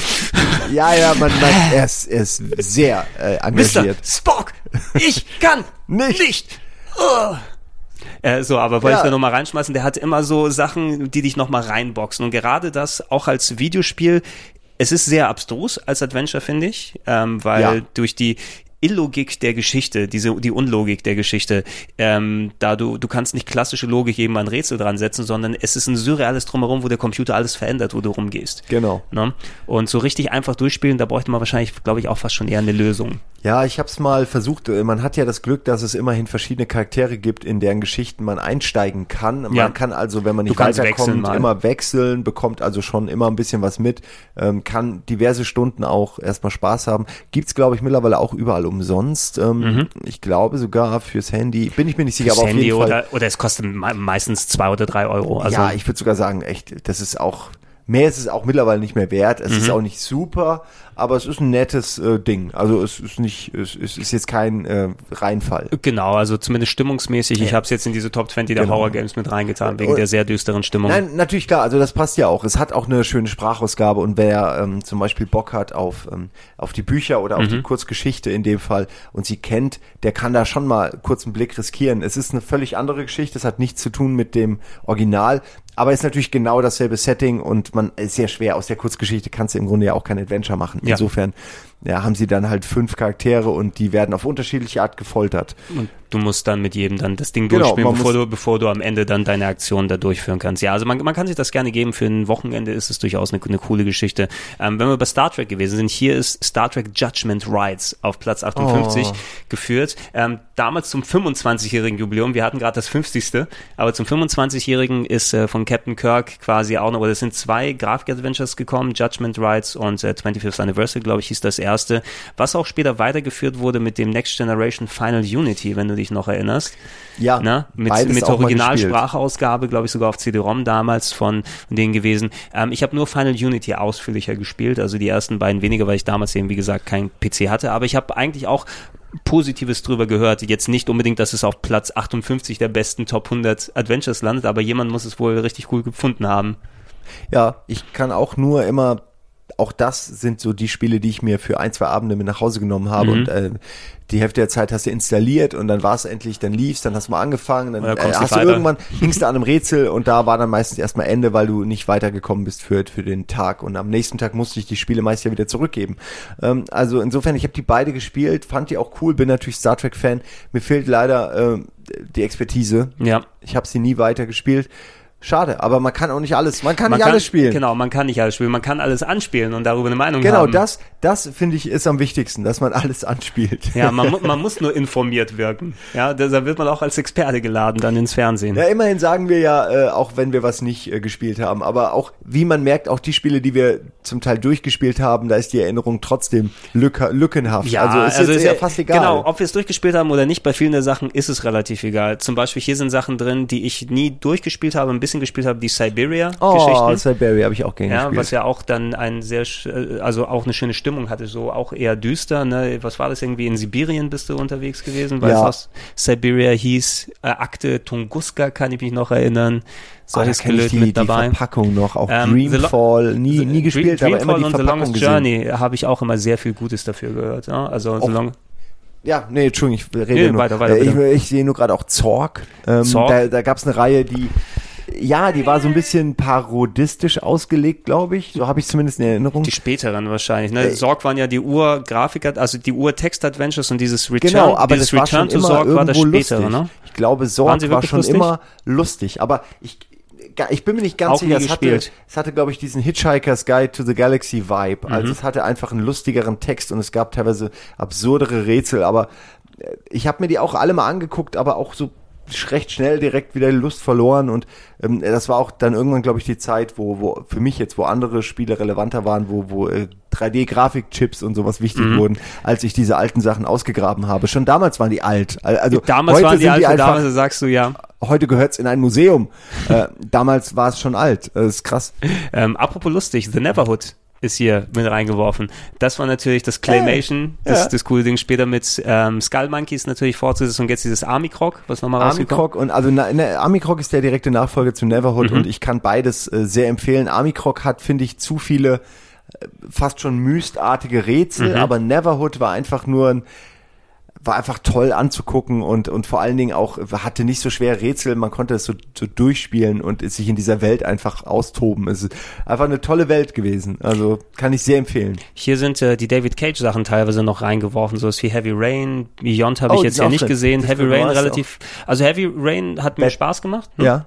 Kennst du Nee. Bad Mojo? Ähm, das ist, Wo äh, man wo das du Kakerlaken-Adventure? genau, wo du die Kakerlake bist, ne? Ja, Kafka. Ja, ähm, Gregor Samsa, so hieß er doch, ne? Die Hieß er so? Ich ja, weiß es nicht mehr. Ja, Gregor Samsa ist dann Er wird nur keine riesige Kakerlake, sondern er wird eher eine kleine Kakerlake Ja. und äh, läuft dann über über hochauflösende Texturen, die aussehen wie ein versiffter Tisch es oder war so, ein dreckiger es, Boden. es hat vielleicht reingepasst in diese ganze Beavis and Butthead Pipi Pipi Kaka Humor Ära, als es rausgekommen ist. Also es ist schon ein bisschen ekelhafter anzuschauen heutzutage. Also Ja. Einfach von der Thematik und wie das das visuell dargestellt wird. Aber auch stimmt, ein sehr eigenständiges Ding. Das Blade Runner Ding haben wir hier sogar auf dem Sender mal gezeigt. Nasti hat's Ja, gespielt. Nasti hat's gespielt. Wollte ich immer spielen, damals eben kein PC mit den sehr ähm, variablen Ausgängen, ne? Ir Äh, Irgendein ja. anderer war immer der Replikant, wenn du es gespielt hast. Äh, ja, genau, das war so und es war vor allen Dingen auch optisch totaler Burner und ich weiß noch, wie alle Leute es abgefeiert haben. Ich muss aber auch sagen, ebenso wie ich Blade Runner als Film ja auch äh, kontroverse Meinung nicht so geil finde, Ja.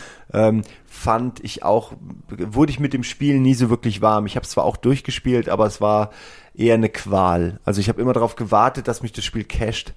In dem Fall hat es das nie.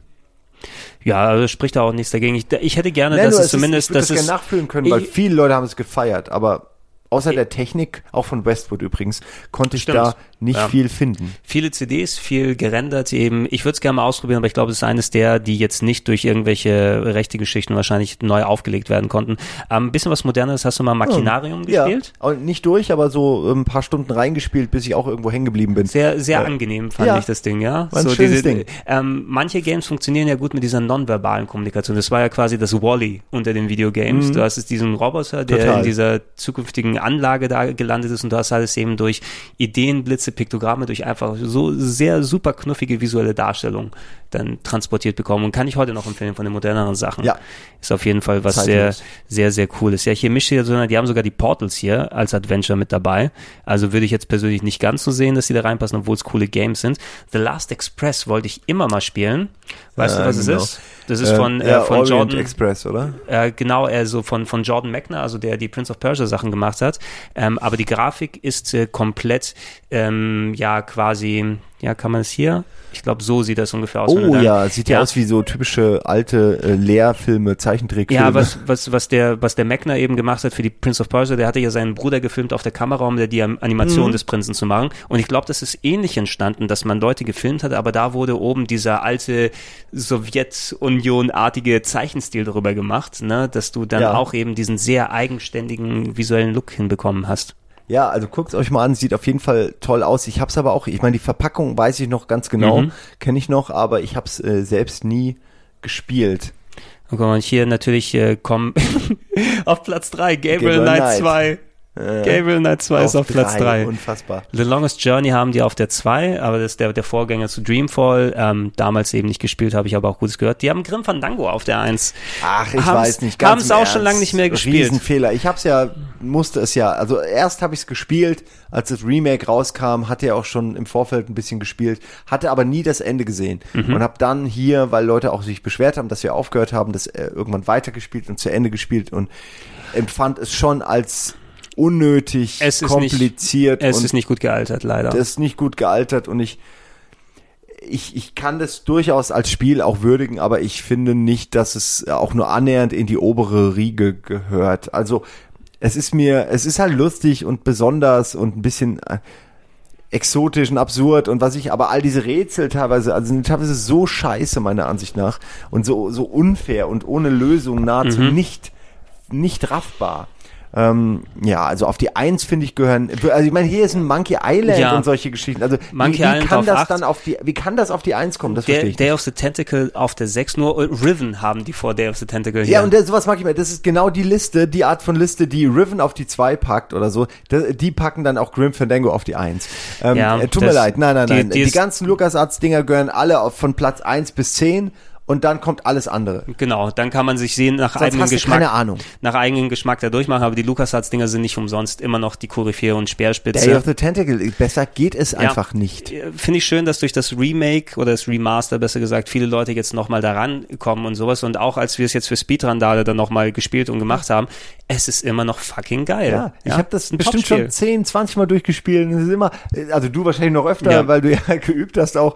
Aber das ist, da ist alles perfekt. Man merkt, wie, wie toll das Spiel ineinander greift, wenn man es versucht, zum Beispiel mal auf Geschwindigkeit durchzuspielen und merkt, wie, wie schön diese ganzen äh, Zahnräder ineinander greifen. Also, Mhm. äh, plus ist es lustig. Es hat eine geile Optik. Es hat diese Zeit-Thematik. Au Mann, ey. Also wirklich, da, mir fällt nichts ein, was besser wäre. Monkey Island 1 und 2 z- oder Monkey Island 2 könnte man auch noch nennen. Es ist auf jeden Fall größer und epischer, aber ich äh, finde trotzdem, mein Herz gehört, wenn ich jetzt eine Wahl treffen müsste, erstmal Day of the Tentacle und dann erst Monkey Island 2. Ja, und dann eigentlich bei mir Zack McCracken. Aber da, äh, wir, haben es merken es ja, es gibt Äh, so viele gute da, Spiele. Genau, man, man kann da, du kannst auch Sam Max da irgendwo noch auch, reinbringen. ja. Ne? Also, aber Ähm, Zack McCracken hat bei mir irgendwie so, hat genau den Nerv getroffen, Ja, genau wie äh, Maniac diese, Mansion. dieses nostalgische Ding, was dazu kommt, es muss nicht nur unbedingt Verklärung sein, aber ich habe auch eine sehr schöne Erinnerung zum Beispiel an Monkey Island 1, weil Ja, das war, klar. als, als ich den Amiga von meinem Schulkollegen gekauft habe, Freitagabend habe ich das zu mir nach Hause geschleppt, alles angeschlossen und dann gab's dreieinhalb Tage bis Sonntagabend nur Monkey Island, bis ich's durch hatte. Und das war fucking nochmal geil. ne? Da hast du richtig, und das war ein Spiel, wo du auch noch vorankommen konntest, vernünftig, ohne eine Lösung zu haben. Und dann, okay, dann mit dem Fleisch und mit der Ja, Kanone ja. und dann bist du im Labyrinth und dann der, der berühre den Papagei, aber doch nicht und das, das Fleisch an die Hunde geben. Das war geil. Ne? Und das die spritzt sich äh, irgendwie Rätsel immer rein. nachvollziehbar, ja. Und äh, jeder kennt sich ja mit dieser Piratenthematik aus und dann hat man schon ein bisschen Vorwissen, man muss sich in die Welt nicht erst noch einlesen oder oder oder ausprobieren. Ähm, Ja. Das war toll. Lass uns mal abschließend, ähm, hast du noch ein paar Gedanken zu den, ähm, zu der Renaissance sozusagen, die, das deutsche Adventure, was ja mit äh, Edna bricht aus wieder angefangen hat Ja. und jetzt wirst du ja quasi überflutet und überflutet von The Delic Games, eins nach dem anderen.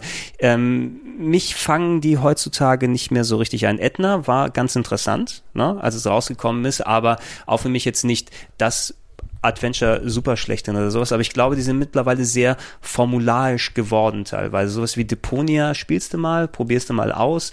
Ähm, da brauchst du wohl einen Gronk wahrscheinlich, der dir das vorliest oder vorspielt, damit es dich dann richtig packt. Aber selber habe ich nicht so lang mich da in, oder nicht so gut mich investieren können persönlich. Ähm, oh, mir fällt es auch ganz schwer, eine Meinung Obwohl, dazu zu obwohl haben. die, es also ist- ich ja. find's toll für die, dass die sich damit noch über Wasser halten können und gerade auch mal ein Feld wie die Adventures da bedienen. Es ist nicht unbedingt meins, muss ich sagen. Ne? Ne, ich glaube, wir sind nicht mehr die Generation. Wir sind vielleicht auch übersättigt mit all dem, wir vergleichen das immer mit all dem Mhm. alten Kram. Ähm, und also Poki ist ja, ist ja also einer der, der Ja. Entwickler, der auch viel Musik macht und der war auch gerade lustigerweise am Mittwoch, also vor zwei Tagen war er hier. Mhm. Und ich freue mich jedes Mal, den zu sehen. Ich freue mich jedes Mal, wenn ich, wenn ich merke, dass äh, es der Delic scheinbar ganz gut geht. Mhm.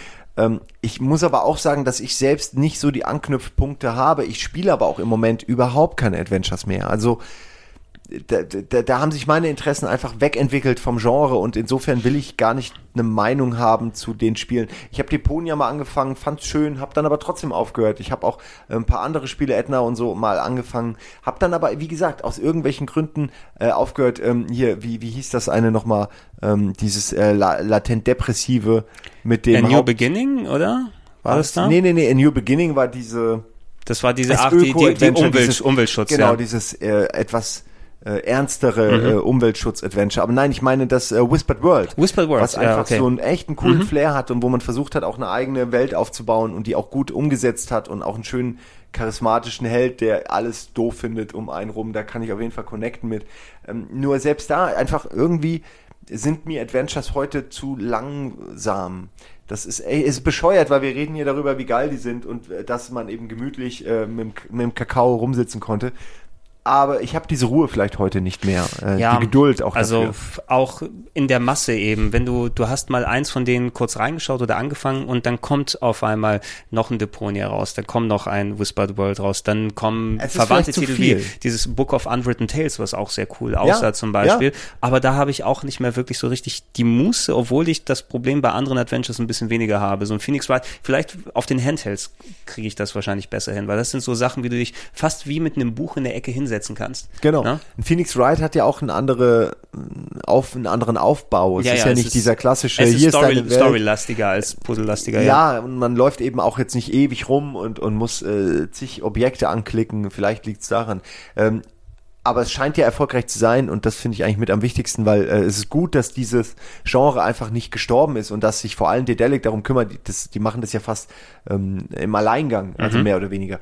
Ähm, es ist nur trotzdem, ich finde es eine interessante Beobachtung, wenn man sich selbst halt mal analysiert, dass mir zum Beispiel Resonance was so ein Retro-Look hat, total gut gefallen hat. Ich habe das auch durchgespielt, äh, obwohl wahrscheinlich die Dedelic-Spiele besser sind sogar. Ähm, aber irgendwie ist es für mich auch der Look. Also es ist für mich diese Nostalgie, die irgendwie ein bisschen dabei sein muss. Ich meine, ich freue mich auch tierisch auf Tumbleweed Park, Mhm. ähm, aber das wird äh, dann vorher und nachher wird es keine anderen Adventures groß geben, es Ja. sei denn für Spiele mit Bart natürlich. Ähm, so. Die klassifiziere ich gar nicht mehr als Adventure. das Nein, sind, das das sind ist- Bart-Spiele. Ba also, it's a Bart. Guck mal, du, Bart du, du könntest ja auch Star Trek Borg als Adventure ansehen, aber das würde das Genre ein bisschen besudeln. das stimmt, ja. Da gibt's doch auch noch das Klingonen-Ding, oder nicht? Ja, das müssen wir auch noch machen. Oh Gott, oh Spiele Gott, oh Gott. Spiel, Borg. ja, nee, warte mal. Einer hatte das in den Comments gesagt. Spiele mit Butlet. ja, warum eigentlich nicht, ne? Warum, Warum nicht, Ist doch eigentlich? scheißegal. Kannst du alles, kannst du alles Gefällt adaptieren. mir, ja, das müssen wir irgendwann auch noch machen. Spiele mit, Spiele mit Borg war das Sommerereignis hier auf dem Sender. Wir hatten da teilweise 13.000 plus Zuschauer mit dem Das Ding. war noch die Zeit. Das waren die Zeiten damals, als Adventures noch groß waren. Mitte 2015. Ja. 16. Ach ja, das war Hey, schön. Simon, ich bedanke mich sehr, dass wir trotz des äh, spontanen Themenwechsels hier noch äh, so eine schöne Runde zusammenbekommen. Merkt, wenn wir Leidenschaft für so Themen haben, da kann man sich natürlich auch schön ein bisschen, ein bisschen gut austauschen. Ey, wir hätten über jedes Spiel noch viel länger reden können, aber es, ist, es sind so viele gewesen und wir müssen ja irgendwann nochmal Genau, wir, wir haben auch noch andere Sendungen, die wir füllen müssen. Genau. Und ähm, ich guck mal, dass wir zeitig das Tomb Raider-Ding dann nachholen, ähm, wenn Fabian wieder einigermaßen reden kann. Also abseits von dem, Ja. wie er normalerweise redet. Und natürlich noch die weiteren Themen, das Game One-Ding irgendwann mal in Ruhe durchziehen. Ja, das müssen wir ähm, und, machen. Und äh, solange das noch, noch frisch bei uns ist, dass wir uns wieder daran erinnert haben nach den zehn Jahren hier. Ähm, ja, und noch viele andere Sachen bis zum Ende des Jahres. Bald steht ja auch dann noch das, das Recap an. Ja, es ist dann wieder soweit, dass wir resümieren müssen, wie 2016 überhaupt spielemäßig so abgegangen ist. Puh. Da gab es ja auch einiges, also können wir auch ohne Ende Zeug, glaube ich, darüber reden. Ja, ist wieder viel passiert. Aber alles klar. Leute, wir bedanken uns fürs Zuhören. Wir wünschen euch noch äh, einen schönen Restabend oder Resttag, je nachdem, wie ihr das konsumiert. Und äh, bis dann. Bis dann.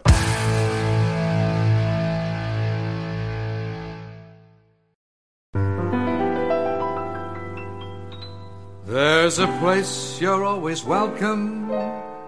That's as nice as it can be. Everyone can get in, cause it's absolutely free. That's death. No need to take a breath. Just lie around all day with not a single bill to pay. Hooray, that's death. No more sicknesses or flu. If you've lived beyond your means, you can die beyond them too. Boo hoo. Well, the greatest and the finest mm, have already died. Why not simply join them on the other side? That's death. Say farewell to all your bills, rip up all your wills, and pop your final pills. Amen. That's death. It's a tete-a-tete with fate. If you're not feeling great, then it's the best way to lose weight, mate. Nothing here to hurt you. No one's here to nag. Come die with me if your life's a drag.